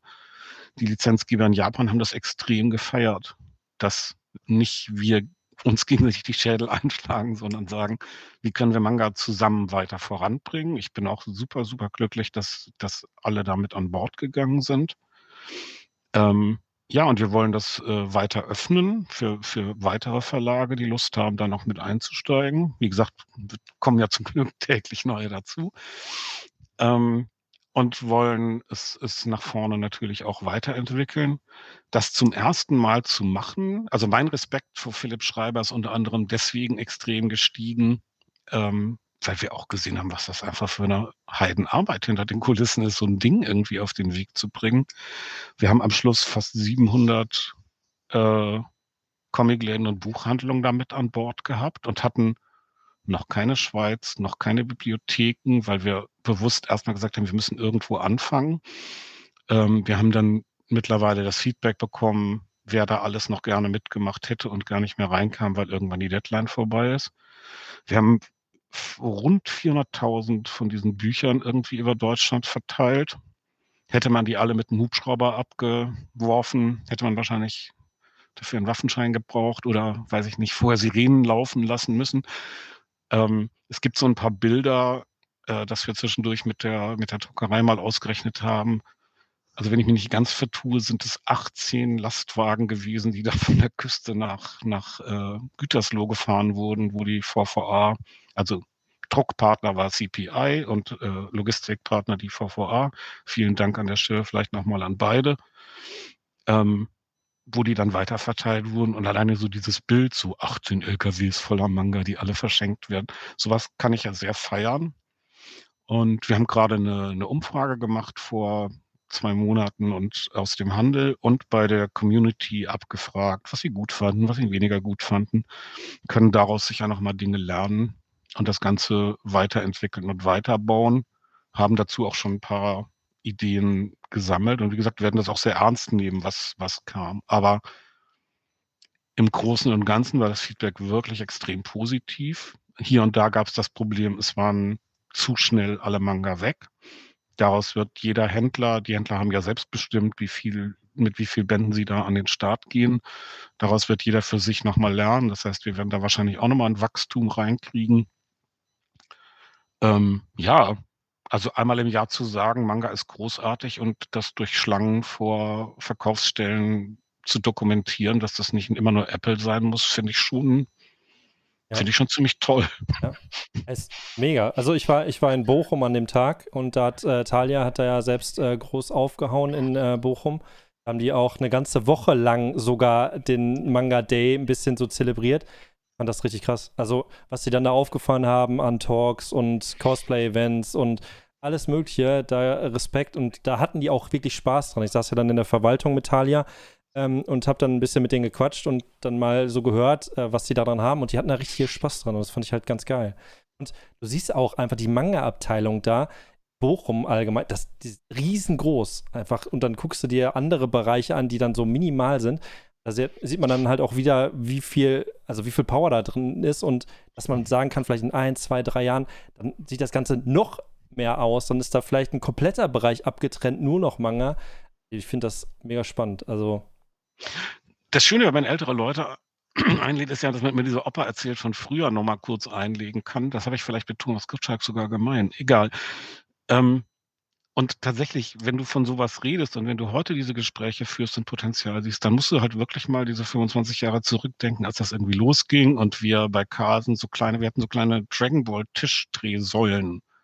Ich weiß gar nicht mehr, was da reinpasste. 40, 80 Bücher, also nicht viel. Und das war damals schon eine halbe Revolution, wenn wir dann von denen welche in irgendwelchen Buchhandlungen versenken. Dann hattest du so einen Mini-Drehständer. Er war am Anfang, wie gesagt, war das noch nicht mal ein Bodenständer, sondern so eine Tischdrehsäule.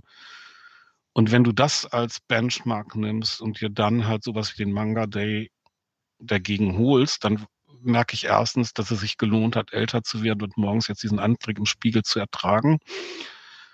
Ähm, das war es wert.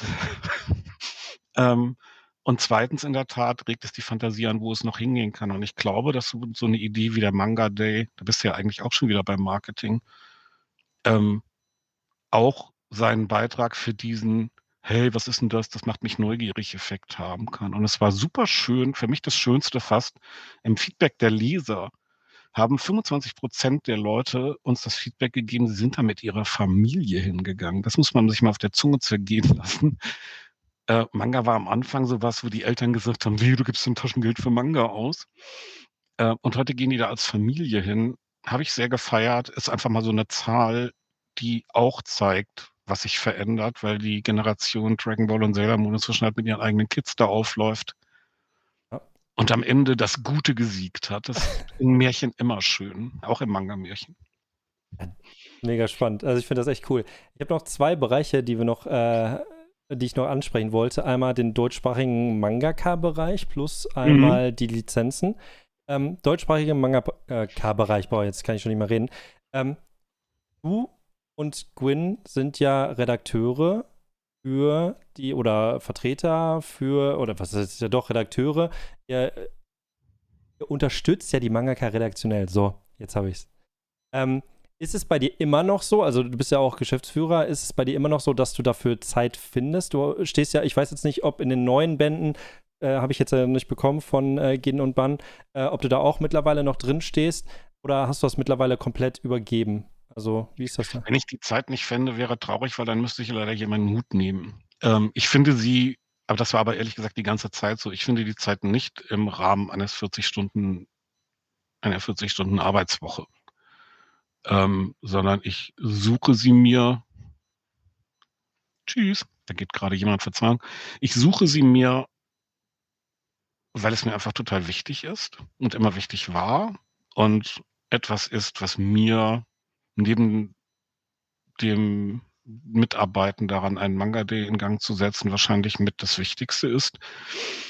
Ähm, ich glaube ganz fest, ich kann das immer wieder überall und ich werde immer wieder überall, das Fähnchen schwenke ich gerne sagen, dass wir eine funktionierende deutsche Autorenszene dringender brauchen als irgendwas anderes für die weitere Entwicklung dieses Marktes. Und ich äh, lasse mir das definitiv auch von keinem Ausreden. Es gibt so manche, die laufen da rum und sagen so, ja, hier mit deutschen Mangaka, das kann man ja, da kann man ja viel leichter sein Geld mit noch einer Lizenz verdienen.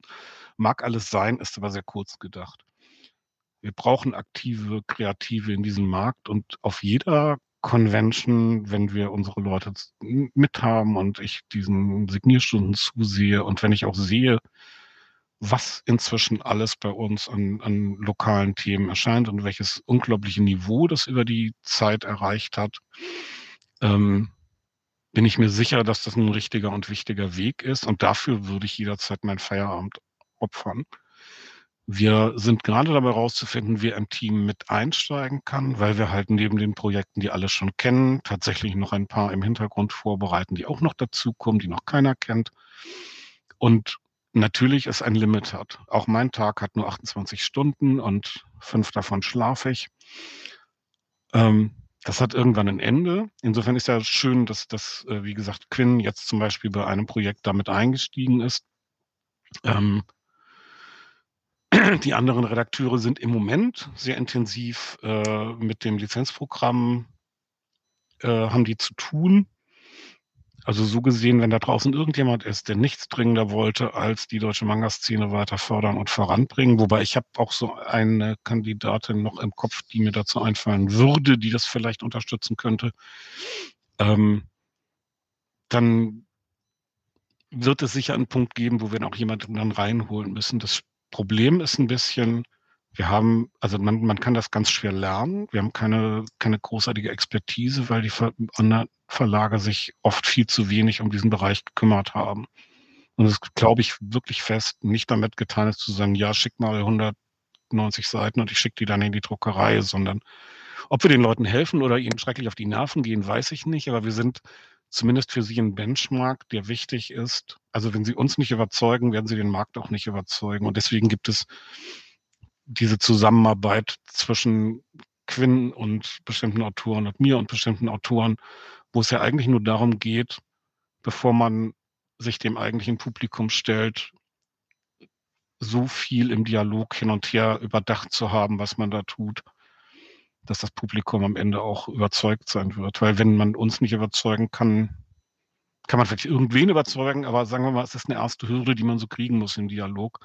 Und so gesehen glaube ich auch gar nicht, dass, dass wir da unterstützen, sondern also ich finde es, wie gesagt, für mich einfach sehr bereichernd. Ich hoffe, ich kann den Leuten mit meinem Kram dann immer so ein bisschen helfen. Das müssen die dann mal in anderen Talks beurteilen, alle, die da draußen sind. Ähm, sie sind nett genug, mir die Illusion zu geben, dass das irgendwas bringt. Und solange werde ich die Zeit finden, das zu tun. Aber es hat ein Limit und wir erreichen jetzt eine Zahl von Projekten, wo wir sicher gucken müssen, wen holen wir da noch mit rein.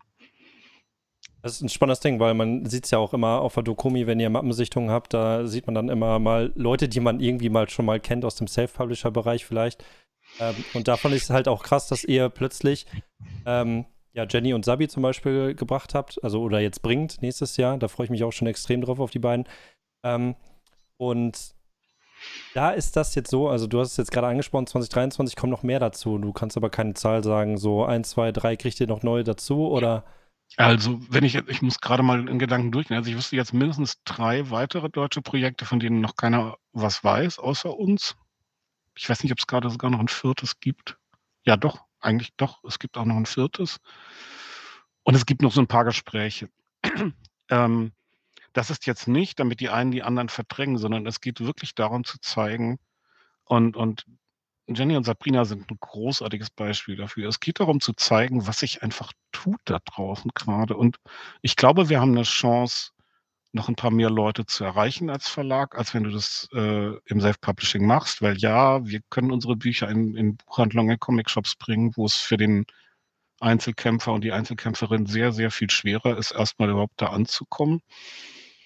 Und die Leute haben das einfach verdammt nochmal verdient. Also wenn du dir die Tänzerin anguckst, ich habe gerade heute ist mal die, die Leseprobe für das Shujo-Merk über meinen Tisch gewandert, also wo es jetzt auch fertig gelettert ist und wo ich mir das angucke und denke, hey, was für ein krasser Sprung. Also ich habe die beiden schon eine ganze Weile im Blick gehabt und irgendwann kamen wir dann mal zu Gesprächen zusammen und ähm, wenn du einfach diese, diese Entwicklung dieser Leute dir anguckst, die, was man fairerweise sagen muss, im Gegensatz zu anderen Märkten mit relativ wenig Hilfe von außen diesen Weg gehen müssen und die dann anguckst, auf welchem Niveau mittlerweile in diesem Land produziert wird von den richtig guten Kreativen, dann finde ich, ist es die verdammte Pflicht von Verlagen, ihnen auch eine Plattform zu geben und, und zu versuchen, das nochmal zu unterstützen, damit mehr Leute das mitkriegen. Äh, Natürlich ist der ganze Dojinji-Bereich super wichtig und super edel und äh, total wertvoll. Und für manche funktioniert das ja sogar so, dass sie sagen, ich brauche nichts anderes. Ähm, aber es gibt eben auch Autoren und Autorinnen, und das sind, ist meistens der Moment, wenn sie zu uns kommen. Die Frage stelle ich fast immer. Ja, aber wieso? Ihr macht doch schon selber Bücher. Was wird denn eigentlich von uns? Das frage ich fast jeden. Ich hoffe, das können die, die jetzt da sind, bestätigen. Und mir ist es wichtig, das zu verstehen. Was ist denn eigentlich die Erwartung an andere? Was, was glaubt ihr, wird anders, wenn wir das jetzt zusammen machen? Und das höre ich mir sehr intensiv an. Das ist auch fast immer, wenn wir Mappensichtung machen, ein Teil des Gesprächs, wenn ich denke, jemand ist talentiert, weil ich das verstehen will und dass er bei jedem Jahr was anderes sein kann. Und dass es so langsam greift, weiß ich nicht. Ich habe dieses Jahr zum Beispiel gefeiert, das ist vielleicht gar nicht bei allen so angekommen, ähm, dass wir mit das Geheimnis von Scarecrow jetzt in die Internationalisierung gehen. Das kannst du natürlich erst machen, wenn du schon ein bisschen was zu zeigen hast, wenn du deinen Partnern also den Glauben auch herstellt, hey, das geht weiter, die ziehen das durch, die brechen das nicht irgendwie ab wie irgendwelche anderen komischen, zwielichtigen Verlage, sondern das, wir kaufen hier ein Projekt, was auch ein Ende haben wird irgendwann. Ähm, mit Skandinavien sind wir jetzt schon drin. Äh, 2024 wird der größte europäische Markt dazukommen, nämlich der französische. Und das feiere ich total. Und das bietet den Autoren Vermarktungschancen, auch bei dieser Frage, kann man Mangaka werden und irgendwann davon leben? Je mehr Märkte wir da reinkriegen, je mehr Verwertungsformen wir da reinkriegen, umso eher steigt die, das, das Potenzial, dass man davon leben kann. Keiner wird davon leben können, darauf zu warten, dass er den deutschen One Piece macht. Das ist nicht realistisch.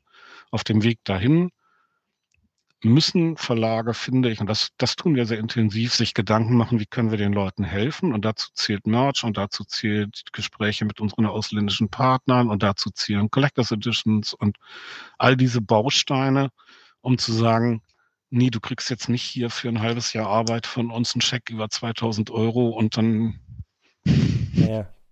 mach halt mal, ähm, was wirklich die Mentalität hier und da war, zumindest in der Vergangenheit, sondern wie gesagt, einfach auch andere Bedingungen versuchen herzustellen, die immer noch nicht ausreichend sind, aber die schon mal ein Schritt sind und diesen Schritt weiter auszubauen, daran, ja, daran liegt mir einfach sehr viel. Deswegen ist eine der vielen Freiheiten, die ich gewonnen habe, dass ich das jetzt einfach machen kann, wenn es mein Verlag ist. Ja, das ist aber jetzt spannend, dadurch, dass du jetzt natürlich gesagt hast, okay, ihr kriegt jetzt natürlich äh, wahrscheinlich so drei bis vier erstmal neue dazu, aber du sagst nicht dann einfach irgendwann auf einer Messe, okay, Mappensichtung ist jetzt vorbei. So für die. Das ist Quatsch, weil es uns, also der Witz ist doch einfach der, genau wie bei, bei Lizenzen. Du hast eben selber gesagt, der Lizenzmarkt wird immer härter umkämpft. Lass jetzt noch 15 Verlage reinkommen, dann wird es auf Dauer gar nicht so einfach, ein Programm unserer Größe in der bisher gewohnten Form so weiterzuspielen, wenn du nicht dir eigene Dinge versuchst auszudenken, die du dazu baust.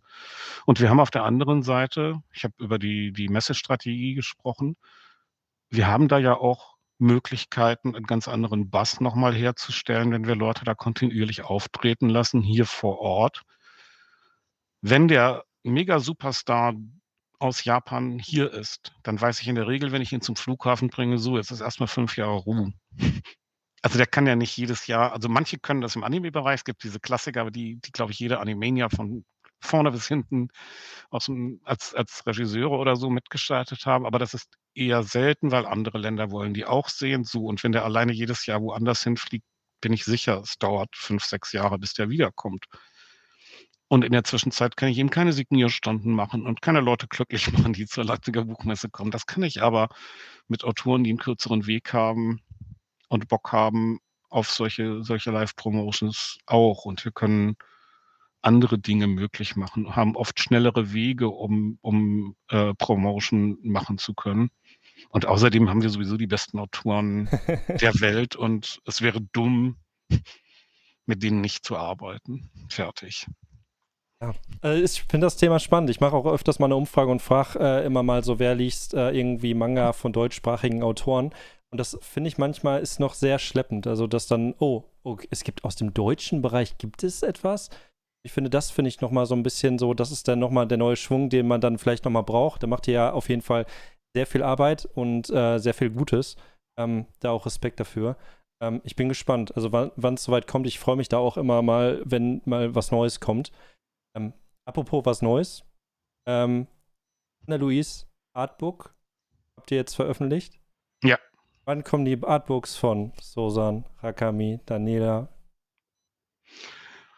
Da würde man jetzt sagen, wenn genug zusammen ist. Also der Witz ist, dass bei, bei Bound durch die ganze Promotion-Arbeit, die Anne um den Webtoon herum aufgebaut hat, einfach unheimlich viel farbiges Material vorlag.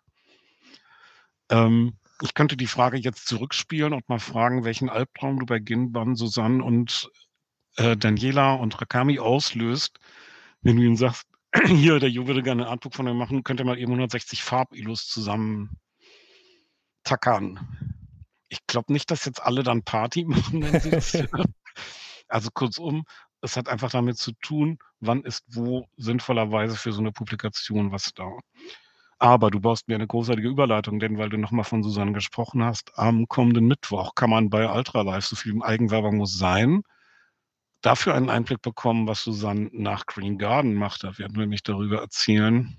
Äh, also in zwei Tagen auf Ultralife ist Susanne da und wir stellen ihr neues Projekt vor. Und dann wird man auch sehen, dass sie, auch wenn sie noch kein Artbook zusammen hat, nicht untätig war und wir sehr viel Energie in ihr neues Projekt gesteckt haben ähm, worauf ich mich auch schon sehr freue. Es ist natürlich auch ganz zauberhaft, mit dir zu sprechen und es wird aber nicht minder zauberhaft sein, Susanne mal wieder zu sehen. Und äh, wie gesagt, da sind wir auch gespannt. Wir haben das vor ein paar Wochen mit Rakamis neuen Projekt ja schon gemacht, den Leuten auch zu zeigen, wo die Reise hingeht. Also, dass das Ziel von Ultraverse Eigenproduktion nicht ist, zu sagen, ja, wir machen mal so einen Test und dann gucken wir mal, wie der läuft, sondern nee, wir ziehen das schon durch. Und wenn wir an Leute glauben, dann glauben wir an die und dann werden wir hoffentlich mit allen, die wollen, einen langen Weg gemeinsam gehen.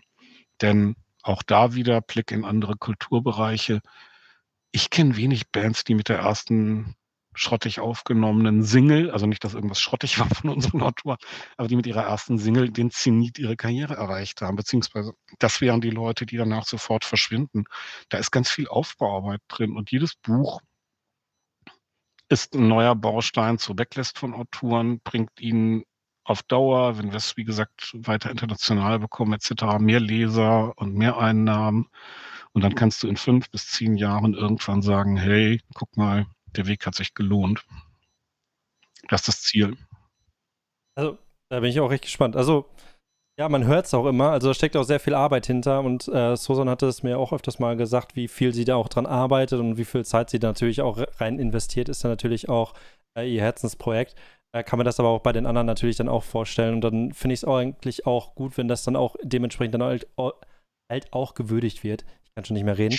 Da muss ich wirklich sagen, das ist aber mit so ein bisschen ein Einstiegskriterium, wenn man mit uns das machen will, dass wir da halt auch jetzt, sagen wir mal, ein bisschen anspruchsvoller geworden sind. Also wir würden jetzt nicht irgendwie mal so ein schnelles Projekt runter machen. Das, darin sehe ich keinen Sinn. Das heißt, wir, wir sind am, am Start, bevor wir in so ein Projekt und so einen Vertrag reingehen, schon auch mit den Leuten immer eine Weile im Dialog und hin und her und gucken, passt das am Ende auch zusammen, passen die auch zu uns, äh, also sind wir der richtige Verlag für sie mhm. und glauben wir vor allem daran, dass man, wie gesagt, was Dauerhaftes aufbauen kann. Wenn man das nicht macht, also jetzt nur mal so für mal testen, ein Buch machen, äh, weiß ich nicht, das klingt jetzt doof, aber da wäre es dann auch unsere Zeit zu schade, weil das Ganze ja eine Perspektive kriegen soll. Mhm. Ist es denn jetzt auch schon, du hattest jetzt angekündigt, Susan ist diesen Mittwoch dran. Äh, wo, Yay! Ja, wo Daniela gerade auch hier rumschreit. Wann, wann kriegen wir denn Leaks mal von Daniela?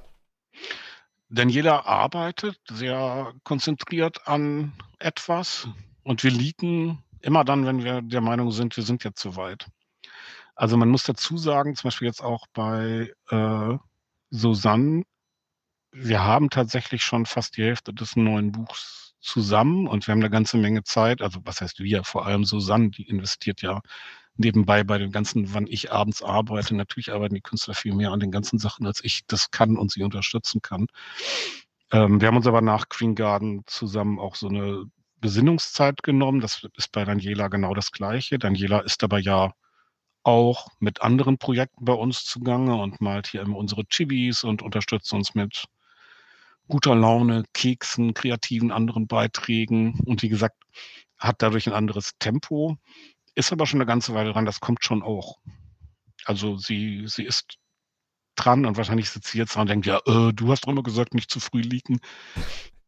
Das ist auch so, weil ich halt umgekehrt glaube, zu früh das zu machen, ist auch wieder doof. Also dann legst du halt ein Ei und alle warten, dass es ausgebrütet wird und bis du es ausbrütest. War schon zweimal Ostern. Ich habe auch damals immer. Ungewöhnliches Bild in der Weihnachtszeit. Ich hätte das besser aufbauen können. Egal. es gab ja damals, gab es immer öfters mal so Mangaka-Events, so Zeichen-Events und so weiter. Wäre das nicht mal wieder so ein bisschen, dass man das aufleben lässt, so Mangaka-Wettbewerbe und sowas? Ähm, witzigerweise haben wir ähm, tatsächlich in einem bestimmten Bereich über sowas gesprochen, wollten das mit einem Partner zusammen machen. Ich weiß gerade noch wir sind bereit. Ich weiß nicht, ob der Partner es ist. Ähm, ich glaube ja, also die Zeit ist da, wo sowas wieder kommen muss und wo man auch einfach so diese diese Bausteine braucht, ähm, 'ne Plattform zu finden, wo auch neue Leute vielleicht wieder so ein bisschen anders Sichtbarkeit gewinnen können. Ich glaube nicht, dass also gerade wird es sehr wackelig, ob das 2023 was wird, aber 2024 spätestens, glaube ich, ist gar nicht so unrealistisch. Okay, cool an. Also, ich bin gespannt. Also Jetzt gibt's 2 Möglichkeiten, weißt du? Entweder wir müssen es selbst machen oder ich habe einem der Mitbewerber eine Chance gegeben, es zu machen und dann müssen wir nicht so hart arbeiten. Wenn jetzt einer das gehört hat und sagt: „Oh, die planen Wettbewerb, machen wir lieber auch einen.“ und ich das mitkriege, dann kann ich mir die Arbeit bis 2024 sparen. Das war unglaublich ausgefuchst von mir, wenn ich es recht bedenke. Du guckst ja einfach jetzt war ja lange keiner mehr, du guckst dir einfach den Wettbewerb an und machst ihn einfach danach besser. Ne, also wenn wenn es einen gäbe der Witz ist ja immer, ich möchte ja gar nicht immer alles machen. Äh, wenn's 'n anderer macht, äh, welcome to the jungle. Äh, ich freue mich, habe ich ja vorhin gesagt, über alles, was was was andere machen und dann Input geben. Und ich glaube zum Beispiel, so 'ne Plattform ist einfach krass wichtig. Jedes Mal, wenn ich also da muss man auch Andreas Degen an der Stelle wirklich mal einen Heiligenschein verleihen. Dieser unglaubliche Einsatz für diese Dojinji-Plattform in Düsseldorf, die wirklich kein anderer in dieser Konsequenz betrieben hat. Wenn du da einmal durchgehst, macht dich das so glücklich, weil du irgendwie denkst: „Mann, Mann, Mann, gibt es in diesem Land viele kreative junge Menschen.“ Ähm das ist das ist einfach der Hammer. Und da siehst du ja, was alles in verschiedenen Kategorien und Leistungsklassen irgendwie da draußen gebaut wird. Das ist immer so zum Anfassen. Klar kann ich auch das ganze Wochenende mich durchs Internet klicken, aber ich finde immer, da durchzugehen, sich die Stände anzugucken, auch die Gesichter hinter den Sachen zu sehen, ist einfach immer noch 'n anderer Kick. Ja. Andreas ist großartig. Dann kommen wir zu dem Lizenzbereich. So, dann haben Ach wir stimmt, das das machen wir ja auch. Ja, ihr wir macht ihr macht doch ihr macht doch ihr wobei ich kann noch 'ne andere Frage stellen. Ihr macht ja ganz viel Merch. Habt ihr da eigentlich noch 'n bisschen was in Planung? Also, du hast jetzt grade gesagt, okay, die Scarecrow-Figur, die war als riesengroß da. Ihr hattet damals mal angekündigt, die gibt's in klein irgendwann auch mal. Wir Ähm machen die jetzt riesengroß in Serie. Oh, Kostet okay. dann also ist eigentlich das nein, war 'n 15.000 Scherz. €. Aber eigentlich wäre es das ideale Produkt für 'n Verleger. Ich sage ja zu meinen Mitarbeitern immer: „Was ist die perfekte Strategie?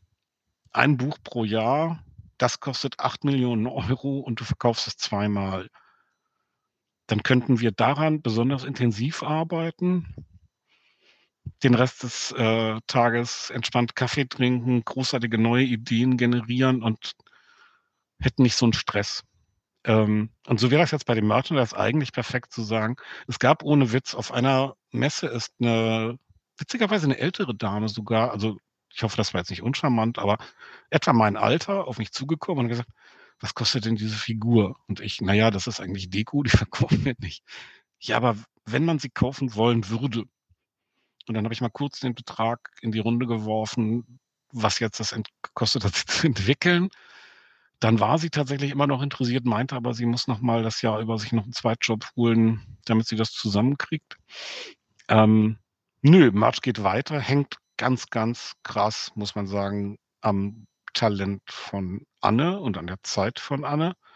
Und da müssen wir sicher die Tage noch mal drüber reden, wie wir Anne helfen können, irgendwie dass sie nicht immer alles alleine machen muss. Aber sie hat, wenn man jetzt mal guckt Anne ist noch gar nicht so lange bei uns und sie hat eine solche Palette von äh, Projekten irgendwie gestartet in dieser kurzen Zeit. Sie hilft ja auch bei den Collectors Editions massiv mit und macht da ganz viel. Ähm, das hat wirklich am Schluss auch was mit mit Manpower zu tun, wie viel da zu wuppen ist. Ähm, wir wollen das weiter ausbauen. Wir haben in der Strategie hat Corona uns an einer Stelle 'n bisschen gebremst, weil wir eigentlich ja gesagt haben am Anfang, wir machen das für den Direktmarkt und nach 2 Jahren Tests im Direktmarkt gehen wir in den Handel. Und dann war halt im Direktmarkttest natürlich zappenduster, weil es außer der Dokumi ja keine Events gab, die stattfanden und wir so gesehen für diese Tests einfach 'n bisschen Zeit verjuckelt haben. Ähm, ich weiß aber, dass 'n paar Partner im Handel sich schon darauf freuen, dass wir jetzt, äh, den Schritt auch auf den Handel zugehen wollen in absehbarer Zeit und auch da so gesehen dann 'ne nächste nächste Stufe reinkommt. Aber dann müssen wir auch dafür sorgen, dass dass Anne noch ein bisschen Hilfe kriegt und nicht immer nur dem Verleger hinterherlaufen muss mit, uh, entscheide mal dies, entscheide mal das und da irgendwie so ein schwarzes Loch dann für sie entsteht. Heißt, sie sucht aktiv eigentlich noch nach Mitarbeitern in unterschiedlichen Bereichen? Das ist, das ist eine sehr, sehr gefährliche Frage, weil einerseits ja, weil ich mir durchaus bewusst bin, dass wir ein oder zwei Stellen im Haus haben, wo ich im Moment Menschen sehr viel abverlange und Anne gehört eindeutig dazu die natürlich aber auch ein großes Mädchen ist und das also selber schon entscheidet, was sie was sie da schafft und was nicht. Aber man darf ja auch nicht vergessen, sie ist ja auch noch Autorin und, äh, wie sie das alles unter einen Hut bringt, wird ewig ihr Geheimnis bleiben. Ähm, es gibt sicher noch ein, zwei andere Punkte. Wir wollen aber kein Konzern sein. Und das ist so ein ein Konflikt, der in in meinem Herzen kämpft also, weil wir schneller mehr Leute geworden sind, als ich das eigentlich wollte. Und dahinter auch immer steht, dass du, wenn du größer wirst, auch immer ein bisschen was aufgibst an Nähe im Team und an Intensität im Team. Und das ein ganz, ganz schwieriger Spagat ist, finde ich, das rauszukriegen. Und so ja, in bestimmten Bereichen werden wir noch Hilfe brauchen, aber auf der anderen Seite die Vorstellung, dass wir hier am Schluss mit 200 Leuten sitzen, wenn ich in Rente gehe, finde ich eigentlich gar nicht so toll. Ich weiß nicht. Ja, Im Moment kann ich noch jeden auf dem Flur erkennen und grüßen und weiß, wer meine Mitarbeiter sind und wer nicht. Das kannst du, glaube ich, bei 200 Leuten nur noch bedingt müsste das einfach so wie meine Firma machen. Wir splitten ab 115 Mitarbeitern, splitten wir das Unternehmen in ein nächstes Unternehmen und dann wird das immer weiter gesplittet. Was ist so magisch an den 115? Wer hat ausgerechnet, dass das die optimale Menge ist? Ich habe keine Ahnung. Das ist wie bei einer Teamgröße von sieben Leuten. Ich weiß auch nicht, wer das ausgerechnet hat. Irgendwer Tolles. Aber okay. Funktioniert. Gibt es noch irgendwas zwischen 7 und 115, wo ich entscheidende Schritte unternehmen müsste? Kannst du mir da noch was mitgeben? Ja, ich kann, das müssen wir offstream machen, ein paar Business Calls. Okay. Ähm, ja, genau. Also das, das finde ich auch interessant. Also ich bin da auch gespannt. Ähm, das äh, hätte ich jetzt so nicht gedacht. Also wenn du jetzt wirklich sagst, du willst gar nicht eigentlich so groß werden und das findest du so ein bisschen auf einer Seite schwierig, auf der anderen Seite dann gut und so weiter. Ich kann das halt auch voll und ganz nachvollziehen. Thema Lizenzen, schnell. So, ja. jetzt hier. Simulpub, Elden Ring, habt ihr rausgebracht. War plötzlich eine hm. Ankündigung, hätte man niemals mit gerechnet. Äh, der Manga. Warum nicht? Ist so ein schöner, schönes Thema. Ja, ist ein schönes. Äh, ihr macht ja viel für den Computerspielbereich. Also mit Square Enix habt ihr ja da, ich sag jetzt einfach mal einen guten, ich weiß nicht, ob das direkt ein Partner ist, ähm, aber dass ihr dann da auch in die Richtung öfters mal was released, unter anderem dann auch Nier, jetzt dann Elden Ring. Ähm, Elden Ring ist Kadokawa. Ja, das war jetzt nur ein Beispiel in Richtung ah, Spieler. Gut. Ich ähm, wollte nur gleich sagen, wir haben noch andere gute Partner außer Enix. in dem Fall ist es halt Kadokawa. Ja. ähm, ähm Seid ihr damit zufrieden mit diesem Simulpub-Aufruf? Ich weiß nicht, ob es jetzt schon mittlerweile so weit ist, dass man jetzt für den, das erste Kapitel bezahlen muss. Ich weiß gar nicht mehr, wie das Konzept da hundertprozentig hinter war. Muss man. Das Kuriose ist, da sind wir wieder bei so dieser Frage, will man hohe Stückzahlen oder äh, viel Geld verdienen? Ähm, der, also die, diese, diese Gratis-Version auf jeden Fall der ersten Kapitel, die wir online gestellt haben, hat innerhalb, glaube ich, von zweieinhalb Wochen jeden Copy-Download eines unserer verkauften E-Books überholt gehabt, die wir in den letzten, weiß gar nicht, wann wir angefangen haben. Wir haben ja ein bisschen verzögert angefangen, zwei, drei Jahre. Also ist sehr schnell unser, unser am weitesten verbreitetes E-Book gewesen. Dann haben wir jetzt ein bisschen geguckt, wie sich das entwickelt, wenn bestimmte Chapter online gehen. Natürlich geht umsonst immer besser als verkauft. Ähm, ich bin aber tatsächlich überrascht, wie gut das läuft. Und der Witz ist, eigentlich ist die ganze E-Book-Geschichte eigentlich so eine Art Notlösung. Also weil der bessere Weg, jetzt erzähle ich wieder die Geschichte, die ich immer erzähle, wenn jemand das Wort digital sagt, der bessere Weg wäre natürlich so ein Plattform-Release wie Shonen Jump Plus. Nun haben wir das halt nicht. Aber jetzt erscheint Elden Ring. Also das heißt, wir standen einfach vor der Aufgabe, als Kadokawa auf uns zugegangen ist und gesagt hat, hier, von den anderen kriegt das doch wieder keiner gebacken, wollte er das mal eben machen. Nein, war ein Scherz, war ein Scherz. ja, ja. Äh, sagte, wir haben hier diese heiße Property und wer wirft sein Hut in den Ring?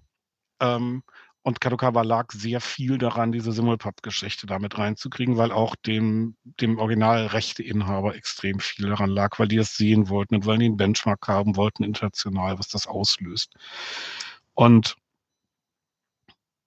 das sind so Momente, wo in der Regel Johannes und ich dazu neigen, uns kurz anzugucken und zu sagen, ja, das kann ja jetzt nicht so schlimm sein. Und dann gucken die anderen zwar mal kurz komisch, weil immer wenn wir das sagen, entstehen mittlere Katastrophen. Aber wir haben es dann halt trotzdem gemacht, weil halt Elden Ring eines der absoluten Lieblingsspiele von Johannes ist. Und äh, wir haben ja diesen Slogan Leidenschaft für Manga nicht zum Spaß irgendwie gewählt, sondern ja, in der Regel machen wir ja nur Dinge, wo mindestens ein oder zwei Leute im Verlag sagen, da kann ich so ein kleines Feuer für entfachen. Oder ich brenne dafür, um es anders zu formulieren. Und dann war das halt verlockend. Unser eigentliches Ziel am Ende ist, dass wir auch diese Bücher natürlich machen wollen. Der Weg zu den Büchern führte nur über einen äh, Simulpub. Und dann haben wir gesagt, hey, ist doch großartig, können wir gerade mal wieder was üben, was wir noch nicht gemacht haben und kriegen wir das denn hin und funktioniert das? Ich finde, das funktioniert auch da bisher großartig. Dickes Dankeschön an die beteiligten Übersetzer, an die großartige Shiyun, die uns das immer zusammenbaut, an Patrice, der möglich gemacht hat, dass wir diese Dinger auf die Plattform kriegen und an Johannes, der dann halt, wie gesagt, das Ganze mit dem ganzen Team koordiniert. Ähm, ich glaube, wir lernen da gerade wieder viel bei, alleine dafür, was lohnt. Wir haben in der Tat noch einen großen Namen mit in den Katalog geholt, weil das wirklich eine Herausforderung ist für einen spät startenden Verlag. Es gibt die Gnade der frühen Geburt und den Fluch der späten Geburt. Und der Fluch der späten Geburt ist halt, dass die ganzen Narutos schon alle verteilt sind und ihre Geschwister. Und der Aufbau eines Katalogs natürlich in dieser Zeit anders funktioniert als vor 20 Jahren. Die große Ausnahme war Full Metal, weil jemand anderes da was so schlecht gemacht hat, dass man plötzlich darauf zugreifen konnte, obwohl das schon jemand anderes hatte. Ähm, aber das wird jetzt mit Naruto vermutlich in den nächsten zwei, drei Jahren nicht passieren, nach meinen Beobachtungen. Also darauf kannst du nicht zählen. Und dann überlegst du natürlich, okay, diese Leuchttürme brauche ich ja trotzdem, um so ein Label auch bekannt zu machen. Und dann war natürlich eine große Chance äh, für uns Webtoon, weil da kein anderer unterwegs war und weil wir daran geglaubt haben, dass es geht. Die Computergames haben auch den Vorteil, dass wir mit einer Community in Berührung kommen, die wir ansonsten wahrscheinlich in zehn Jahren nicht erreichen. Also, dass wir Leute über Elden Ring und Nier treffen, die dadurch sehen, ach, denken, guck mal, da sind ein paar Irre in Hamburg und die machen cooles Zeug und vielleicht gucke ich mal, was die sonst so machen. Insofern sind diese Themen für uns natürlich ein zusätzliches Geschenk, weil wir, da sind wir auch nochmal, dann schließt sich der Kreis und wir können gleich zu Ende kommen. In der Entwicklung dieser 10% Marktanteil, wenn es denn darum ginge, ob wir am Schluss 15 oder 20 haben, wie gesagt, ist halt mit wir setzen ja immer wieder auf eher, wir, wir greifen Dinge auf, die noch relativ neu sind in Japan, gehen in der Regel an die Themen ran, bevor es ein Anime gibt. Deswegen werden wir jetzt dieses Jahr mit, weiß ich nicht, neun oder zehn Anime in 2023 belohnt, weil wir an bestimmte Themen geglaubt haben. Ähm, aber wie gesagt, das braucht halt eine, einfach seine Zeit, überall anzukommen, weil ich halt nicht so ein, so ein Ding habe, was über alles hinwegleuchtet und sagt, guck mal, da vorne fährt das Ultraverse-Schiff oder ist die Ultraverse-Küste, um in der Seefahrersprache zu bleiben. Da segeln wir jetzt mal alle hin. Ähm, sondern wir haben mir so kleine Glühlämpchen verteilt und warten darauf, dass die heller erstrahlen. Ähm, und ja, sowas wie Elden Ring oder Nier etc. hilft da krass ich warte immer noch drauf. Also wir hatten es ja auch schon bei dem letzten Interview mal gehabt, dass äh, Korea mittlerweile auch eventuell sogar schon ins Deutsche übersetzt. Ich weiß nicht, ob es mittlerweile auch schon so weit ist. Also die haben das ja geplant damals mal, war das ja Rücksprache. Ähm, und Manga Plus läuft ja mittlerweile auch extrem gut.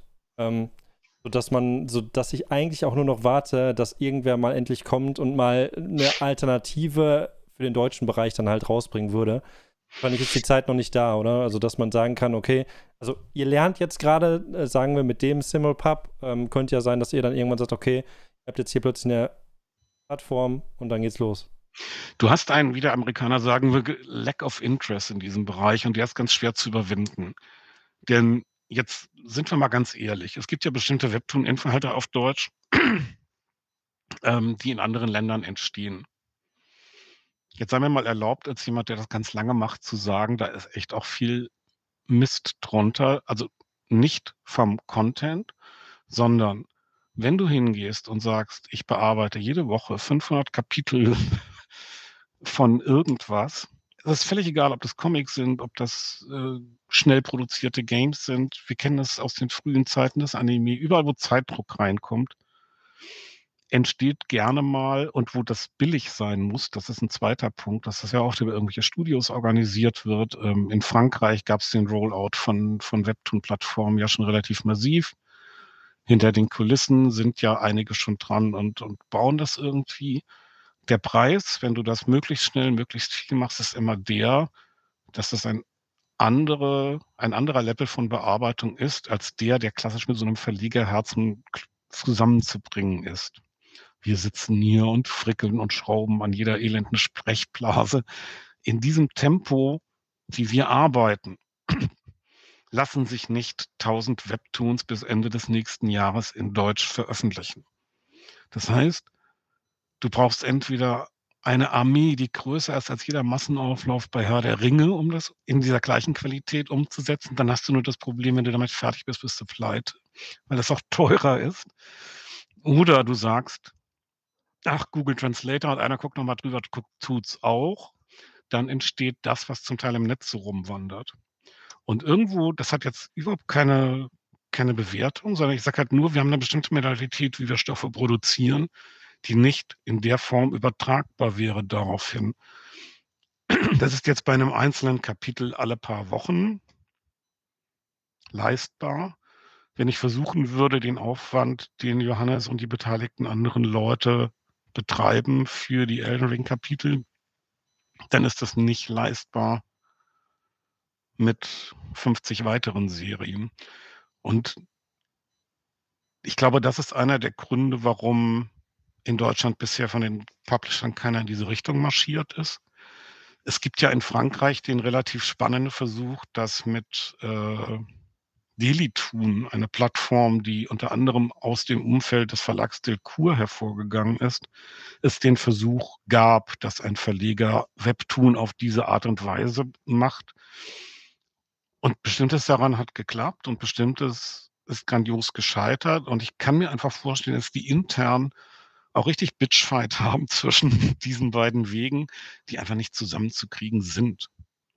Also das Problem ist, Promi Big Brother und ein epischer Hollywood-Film sind, was die Dramaturgie geht, auch krass unterschiedlich und anders. Und ich glaube nicht, dass ich die Herr der Ringe-Verfilmung, nichts gegen Leute, die Promi Big Brother machen, aber deren Herr der Ringe-Verfilmung mit den Produktionskosten und dem Ansatz hätte ich auch gar nicht sehen wollen. Und umgekehrt möchte ich auch nicht, dass die Herr der Ringe-Leute Promi Big Brother machen. und da müssen wir irgendwie noch gucken, wie wir das hinkriegen. Okay. Da auch Geht am ehesten bei uns nebenbei, und da sind wir wieder bei dem Vorteil deutscher Autoren. Also dann bauen wir nicht so eine 100.000 Kapitel-Plattform, aber am sinnvollsten erscheint es mir für Ultraverse tatsächlich mit den deutschen Projekten, weil wir da ohnehin eine kontinuierliche Produktion von Kapiteln hinter den Kulissen haben, weil es da auch einen krassen Vorteil gegenüber der Buchproduktion von Büchern gibt äh, nämlich dass du auf dem Weg zum Erscheinen des nächsten Bandes von einer unserer großartigen Serien schon mitlesen kannst und nicht halt immer diese lange Pause hast. Ja. Und ich glaube auch nach wie vor, es würde ähm, wie bei allen anderen Formen auch dem Verkauf der Bücher überhaupt nicht im Wege stehen. Ganz ehrlich, wenn Online-Publikationen Kauf der Bücher verhindern würden, hätten wir vorhin anders über Solo-Leveling geredet. Fast alle Leute, die das kaufen, haben das Ding längst bis zu Ende gelesen. Und genau deswegen kaufen sie es. Bei den deutschen Autoren sieht man es ja anbauend, dass es halt trotzdem funktioniert. Ne? Anne kann man es ja auch online lesen. Ich weiß nicht, ob das jeder weiß. Aber äh, das ist auch online verfügbar. Ich glaube nicht auf Deutsch, sondern auf Englisch. Ähm, das Deutsche, da habt ihr dann sozusagen, glaube ich, das Anrecht drauf, dann den deutschen Release rauszuhauen. Ich glaube, das hat sie offline genommen. Ich weiß gar nicht mehr. Ähm, aber man kann es also auf jeden Fall. Wenn Anne das morgen, ja, ist egal. Auf jeden Fall digital ja. online stellen will, werde ich sie nicht zurückhalten. Ja. Ich glaube nicht, ich habe in, in meinen Jugendjahren bei Carden bei Joscha Sauer mit nicht lustig verlegt und das hat bei mir was hinterlassen. Also auf diesem Weg, du lernst ja irgendwelche Dinge und die nimmst du dann mit. Und damals wollte keiner diesen Cartoonisten, diesen eigentlich sehr begnadeten, damals unglaublich erfolgreichen Cartoonisten mit seinem Daily Cartoon irgendwie verlegen. Der ist bei allen Cartoon-Verlagen abgeblitzt. Dann kam er irgendwann auf der Buchmesse zum Kartenstand und wir haben uns unterhalten.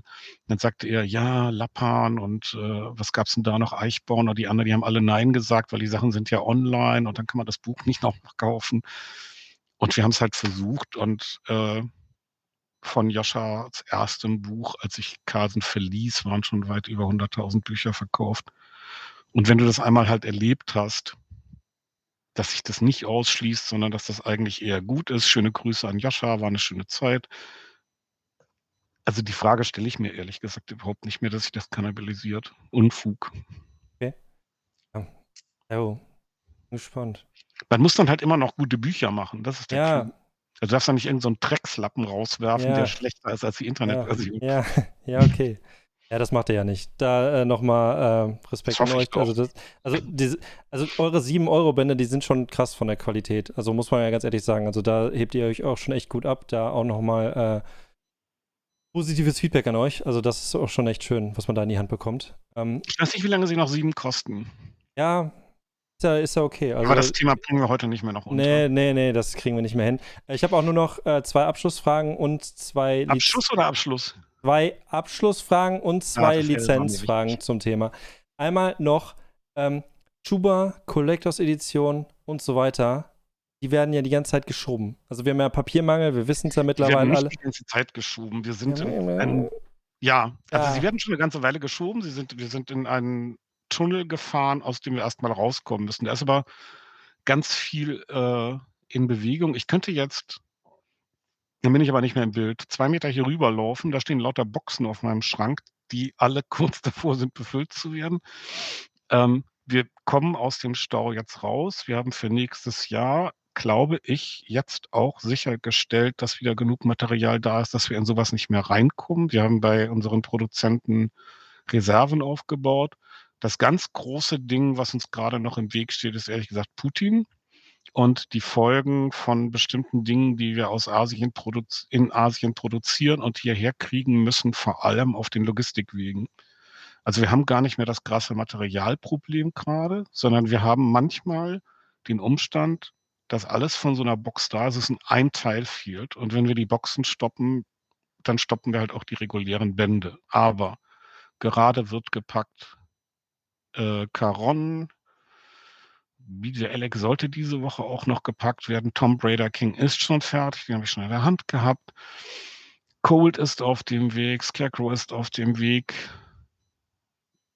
Wir haben, was fehlt uns noch? Athanasia hat noch eine Verzögerung. Und wenn wir damit durch sind, bin ich gerade ganz guter Dinge. Es wird manchen aufgefallen sein, dass wir ganz bewusst im Winter weniger von diesen Collectors Editions hatten als jetzt, um einfach zurück in den alten Rhythmus zu kommen.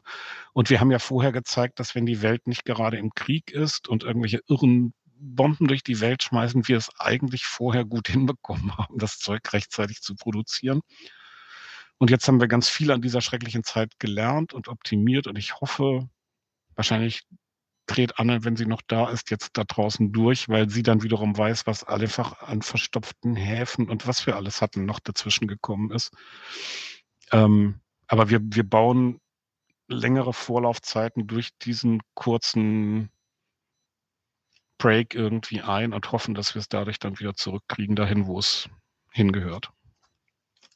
Probier's. Also, also Papiermangel ist jetzt nicht mehr so krass relevant oder? Für uns tatsächlich jetzt nicht mehr. Das Haupt, also das Hauptproblem, was sich jetzt langfristig verändert, also ich habe gerade mit beiden unseren großen Druckpartnern äh, Termine gehabt und wir haben sehr intensiv darüber gesprochen, wie es nach vorne aussieht. Gerade am letzten Montag bin ich, als ich nach Hamburg gefahren bin, irgendwie noch in der Nähe von Kassel vorbeigefahren bei den Kollegen von Silberdruck und habe auch unsere Papierreserven quasi anfassen können und mir auch bestätigen lassen, dass wir da nach vorne nicht gefährdet sind. Und auch an der Stelle danke an alle unserer Partner, die sich da wirklich ja gekämpft haben, möglichst viel möglich zu machen.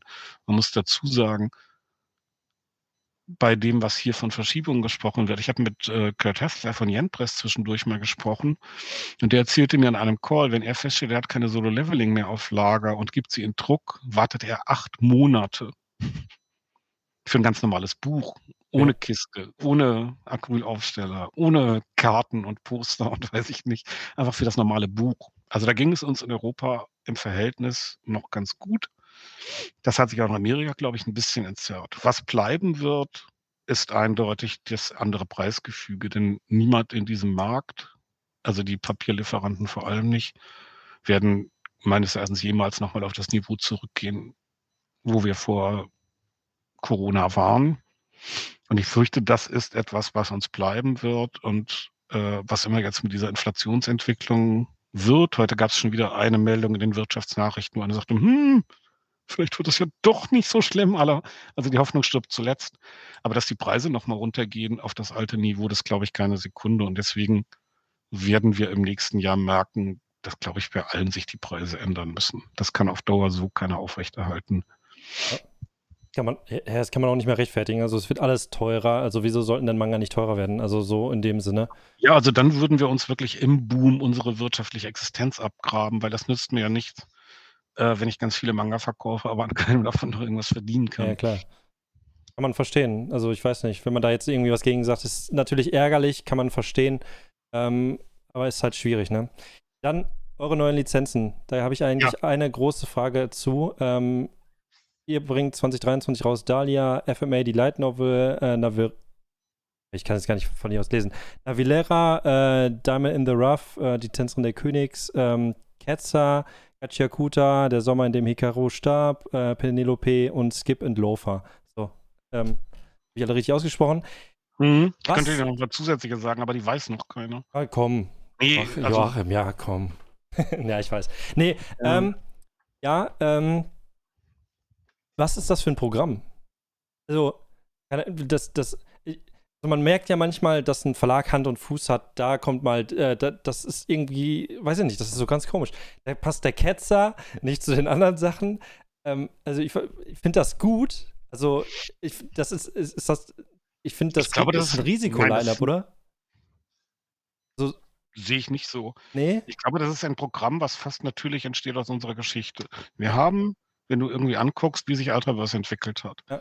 dann haben sich drei programmatische Blöcke, die noch nicht mal inhaltliche Blöcke, aber erstmal programmatische Segmente sind, die bei uns erfolgreich sind, herausgebildet im Dialog mit unseren Lesern. Hm. Das eine ist dieses ganze Fantasy-Feld. Also dieses Schleim und seine Freunde, ja, ja. sage ich intern immer.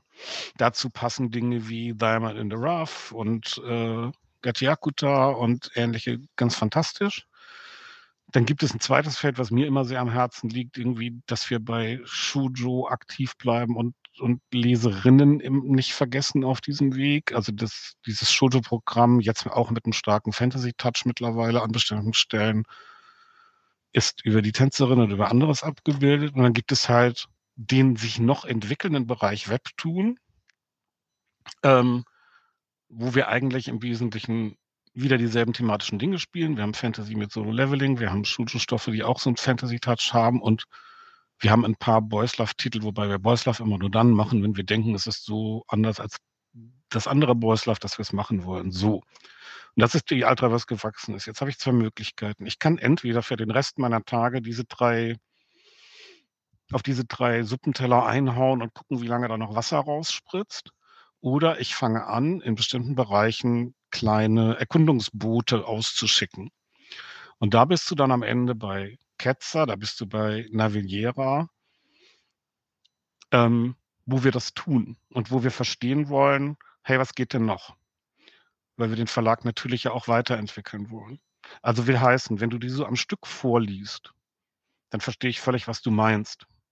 Aber wenn du jetzt mal alles, was du vorgelesen hast, ein bisschen über diese drei Blöcke verteilst und guckst, was dann noch überbleibt und wie viele das sind, wo wir was anderes machen, dann ist es relativ wenig Experimente wiederum.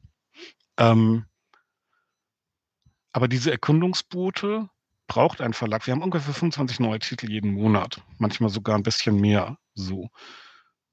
Wir brauchen, wenn wir nicht in, in dem erstarren wollen, was wir sind, immer wieder diese, wie gesagt, diese, diese Teile, die über das Programm hinausragen, wo wir gucken können, passiert da denn was? Das ist ganz lustig. Du hast vor, vor zwei oder drei Wochen mit den wunderbaren Kollegen von Manga Kult gesprochen. Ich weiß gar nicht mehr, wann ich es geguckt habe. Und Manga-Kult wurde ja sehr dafür immer wieder gelobt mit, hu, die trauen sich Sachen, die andere sich nicht trauen. Da habe ich übrigens ein bisschen geschmunzelt, weil es etliche Themen gibt, auf die wir durchaus auch ein Angebot abgegeben hatten, die Manga Kult bekommen hat. Also da hätten sich schon auch andere getraut. Sie haben es halt noch nicht bekommen, weil Manga Kult dann gerade mit Demon Slayer eine gefüllte Kasse hatte oder Cool Galt oder was auch immer. Aber da haben viele gesagt, und das ja durchaus mit Recht, als der Verlag, also wie der Verlag sich entwickelt hat, hey, die machen Dinge, die andere nicht machen. Und das ist eigentlich so ein bisschen das, was wir halt zusätzlich zu dem, was wir machen, auch machen wollen. Wir sind halt einfach von diesem Medium sehr begeistert. Wir mögen die Vielfalt des Mediums. Ich nun im Alter ja erst recht, weil ich auch vieles schon ganz oft gesehen habe und mich immer wieder freue, wenn sowas wie ein Navillera kommt. Ich denke, hey, das ist jetzt mal so anders. Ähm, und dann stelle ich mir die Frage, statt zu sagen, Tanzmanga gehen in Deutschland nicht, so wie ich immer über Sportmanga eine Weile das gesagt habe, obwohl ich ja welche verlegt habe ähm, dass du dann sagst, das würde mich jetzt aber schon interessieren. Und das ist so ein schöner Stoff und so ein wunderbares Buch. Ähm, wir, wir gucken, wir schauen, was sich da entwickelt, wie, wie breit Webtoon thematisch schon sein kann. Das Lustige ist ja, Webtoon und die Geschichte von Manga ist ja schon wieder was ähnliches. Wir wissen gerade nicht, was die Klientel mitmacht. Du hast eben von Lux gesprochen.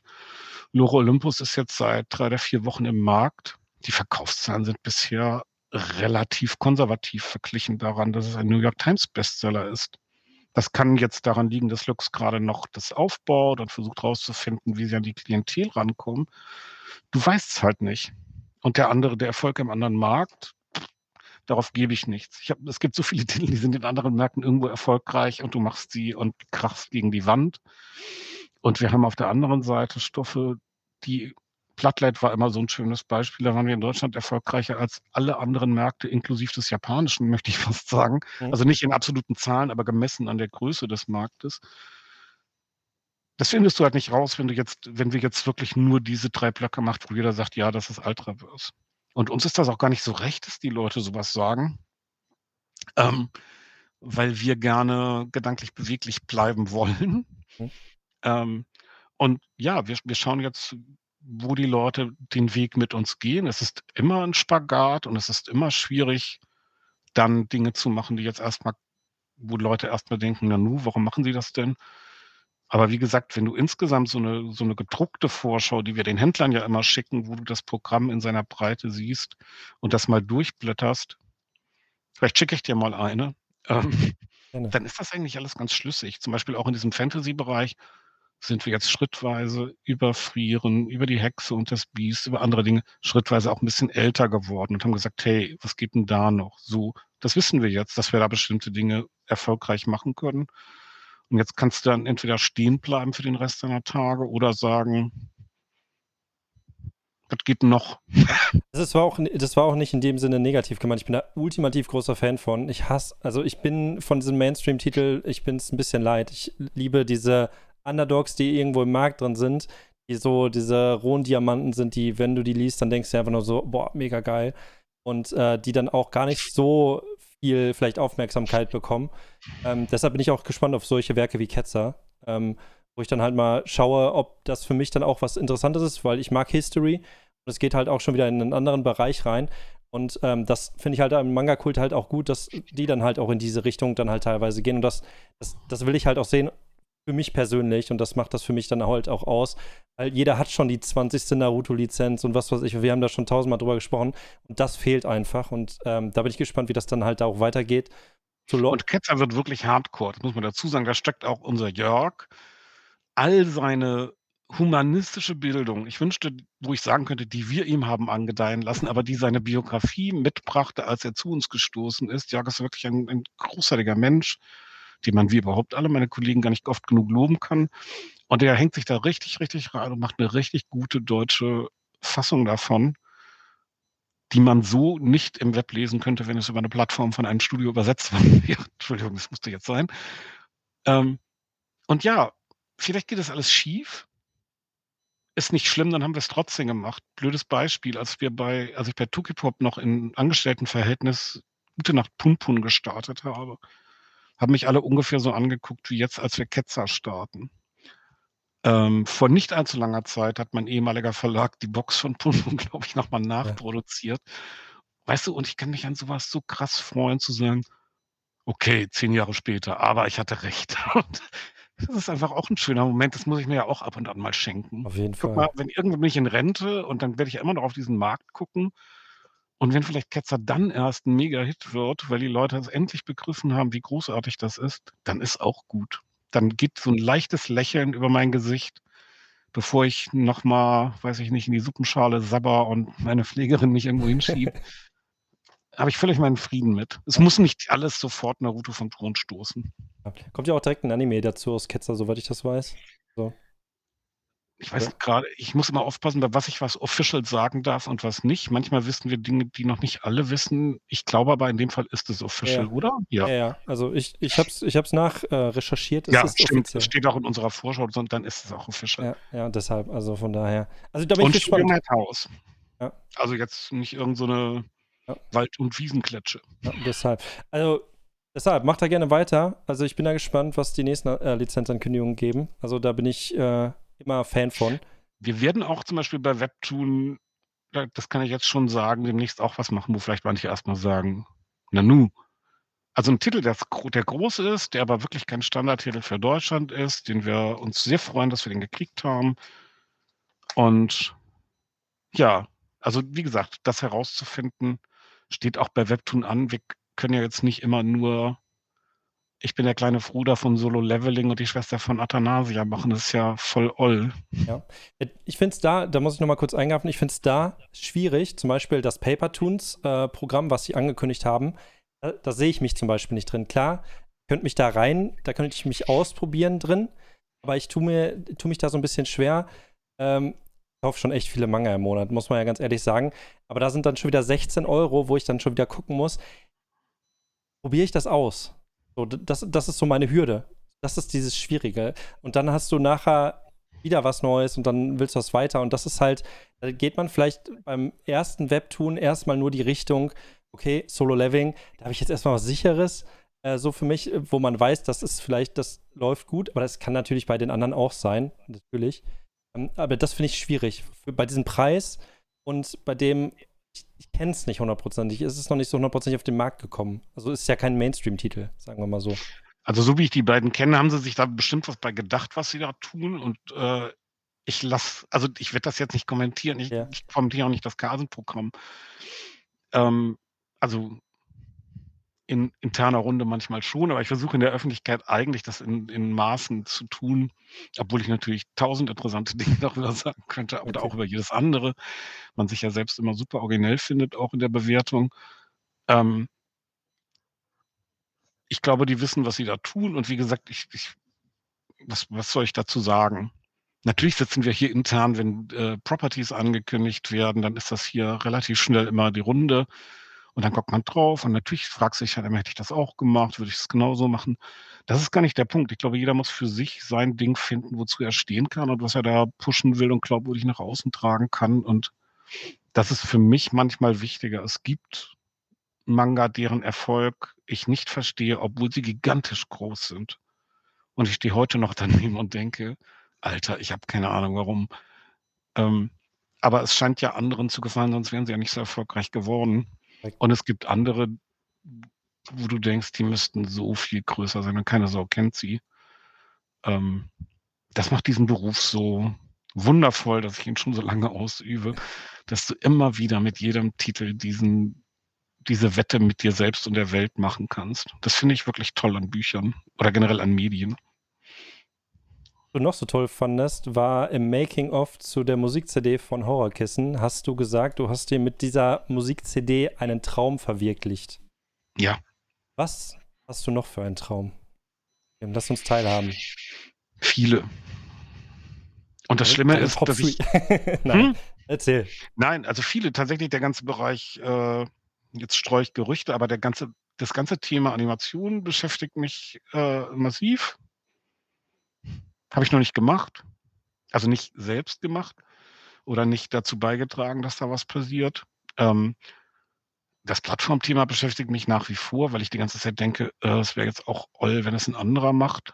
Ähm, da muss ich jetzt zusehen, dass ich im nächsten Jahr mal gucke, wie ich so Arbeiten bei Manga Day und 2, 3 anderen Sachen, die Krisenbewältigung angehen, hier 'n bisschen wieder von mir wegkriege, damit ich 'n bisschen mehr Zeit habe vielleicht.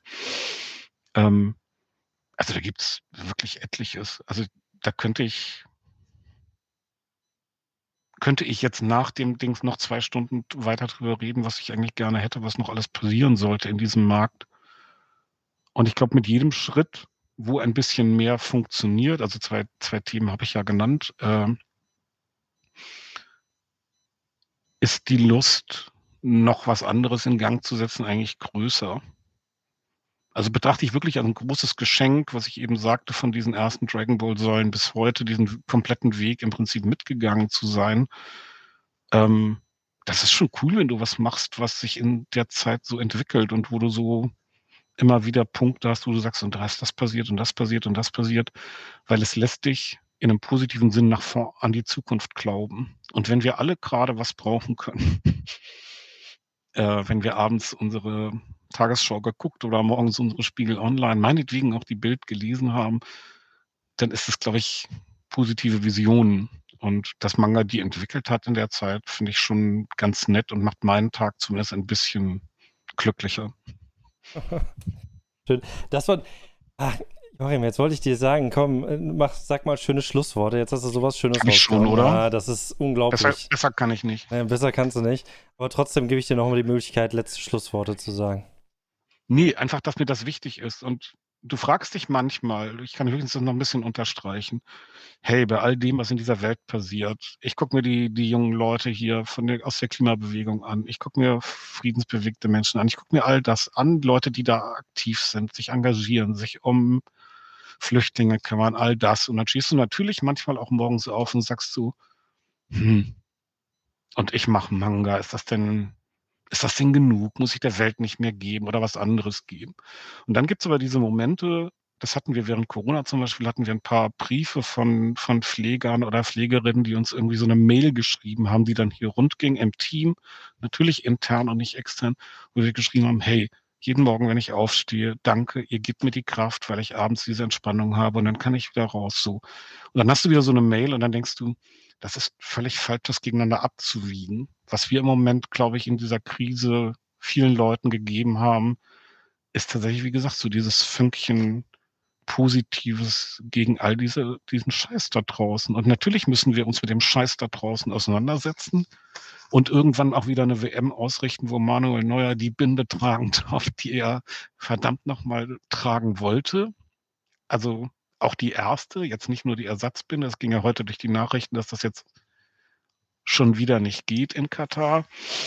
Ähm, alles wichtig. Natürlich brauchen wir Frieden in der Ukraine, wie immer der zustande kommen soll. Aber ich bin nun mal halt kein, kein Politiker und ich glaube, ich kann hier an meinem Platz, wenn ich Leuten zwischendurch so ein kleines bisschen Licht gebe, auch was tun, was zu einer besseren Welt beiträgt. Worte. Ja, ähm, ich weiß nicht, was ich dazu sagen soll. Ich finde das jetzt echt, ähm, also für mich hat das auch einiges zu bedeuten. Also für äh, die letzten zwei Jahre waren in Corona-Zeiten zum Beispiel bei mir auch schwierig, ähm, wo ich das jetzt gerade auch im Chat lese und dann hat mir das halt auch dadurch so ein bisschen mehr geholfen, ähm, auch mit der Community zu reden, auch neue Leute kennenzulernen aus der Community und so weiter. Ähm, ich sage immer, es ist nicht fliehen, es ist auftanken. Ja. Dann klingt das ganz anders. Ja. Und ja, wie gesagt, also ich, ich vergesse den Rest der, der Dinge da draußen auch nicht darüber, was wir hier tun. Aber du kannst nicht 24 Stunden am Tag dich nur mit Frust bombardieren lassen. Das geht eben auch nicht. Auf jeden Fall. Ja, Joachim, ich danke dir auf jeden Fall, dass du dir Zeit genommen hast. Wir haben sehr lange. Sehr, sehr gern. Wir haben sehr lange gequatscht. Sehr lange gequatscht. Ähm, so lange war es schon lange nicht mehr. Ähm, das weiß man aber, wenn man nicht einlädt. Oder? Ja, es hm. hat mir auch ultimativ viel Spaß gemacht. Das ist einfach dieses, diese, diese, du kannst auch einfach gut erzählen und du nimmst auch die Leute mit. Ich, ich finde das mega entspannt, dann einfach dazu zu hören und es ist einfach nur spannend. Und wie du gerade schon sagst, du kannst mit deinen Träumen, was du hast, man merkt halt, dass du Leidenschaft drin hast, dass du, äh, keine Ahnung, ich würde halt gerne mal, keine Ahnung, so einen Monat bei dir im Team arbeiten, wie du die Leute motivierst zu diesem, also das ist einfach nur, also ich finde das unglaublich, was du halt in dem Bereich dann halt auch gibst den Leuten. Ja, so wie das halt gerade auch gesagt hast. wie alles, das sieht von außen viel toller ja, aus. Also, ja. Frag mal die Leute hier. Eigentlich ist äh, Joachim ein sehr schlechter Chef und sehr streng. Ähm, ja. Ich finde ja. Also ich denke immer, man kann Dinge besser machen. Also ich versuche mich Ja, es ist ja auch. mich da herausfordern. Es ist ja auch so, wenn du, wenn du so eine Leidenschaft hast und wenn du, wenn du was sagst, dann willst, willst du halt auch was durchsetzen und so weiter. Ich kann es dann halt verstehen, dass man dann halt auch die Leute mitnimmt und dann halt sagt, okay, du musst da mal irgendwie streng mal nachgucken und du willst was erreichen und das geht halt nur über vielleicht teilweise mal strenge Führung. Aber dann weiß man halt auch, was man daraus bekommt. Wenn man dann mal wieder so ein Feedback bekommt oder äh, wieder was geschafft hat, wo man sich wieder so denkt, so, du hast ja jetzt öfters mal erzählt, wie geil es dann halt einfach nur ist, mal irgendwie was plötzlich läuft. Ich glaube, deine Mitarbeiter selber wissen das dann halt auch im Team und die wissen das halt auch zu schätzen, ähm, was sie denn dann halt auch teilweise mal leisten für die Leute auch da draußen. Also, es geil. Und ähm, ich freue mich drauf, die nächsten Jahre noch mehr von euch zu sehen. Äh, es hat mir extrem viel Spaß gemacht und wir sehen uns dann wahrscheinlich, wahrscheinlich auch nochmal privat dann auf, na, auf der nächsten Messe. Ich weiß gar nicht, wo ich das nächste Mal bin. Ich glaube, der LBM. Ähm, da haue ich dich auf jeden Fall nochmal an. Tu das. Ja, äh, ich wünsche dir alles Gute. Danke euch allen fürs Zuschauen. Äh, es hat mir Danke für viel eure Spaß Geduld. gemacht. Auf jeden Fall, wenn ihr noch alle dran geblieben seid. Es gibt Timestamps in den YouTube-Videos und sonst hört euch einfach den äh, Spotify-Podcast an. Und nächstes Mal kommt Herr Buser. Ich spoilere es jetzt schon. Also, wir haben auch ein bisschen was zu hören. Yay. Ja, Bin ich auch wieder dabei als Hörer. alles klar. Ich danke dir, Joachim, und äh, danke euch nochmal. Wir sehen uns. Bis dahin. Ciao, ciao.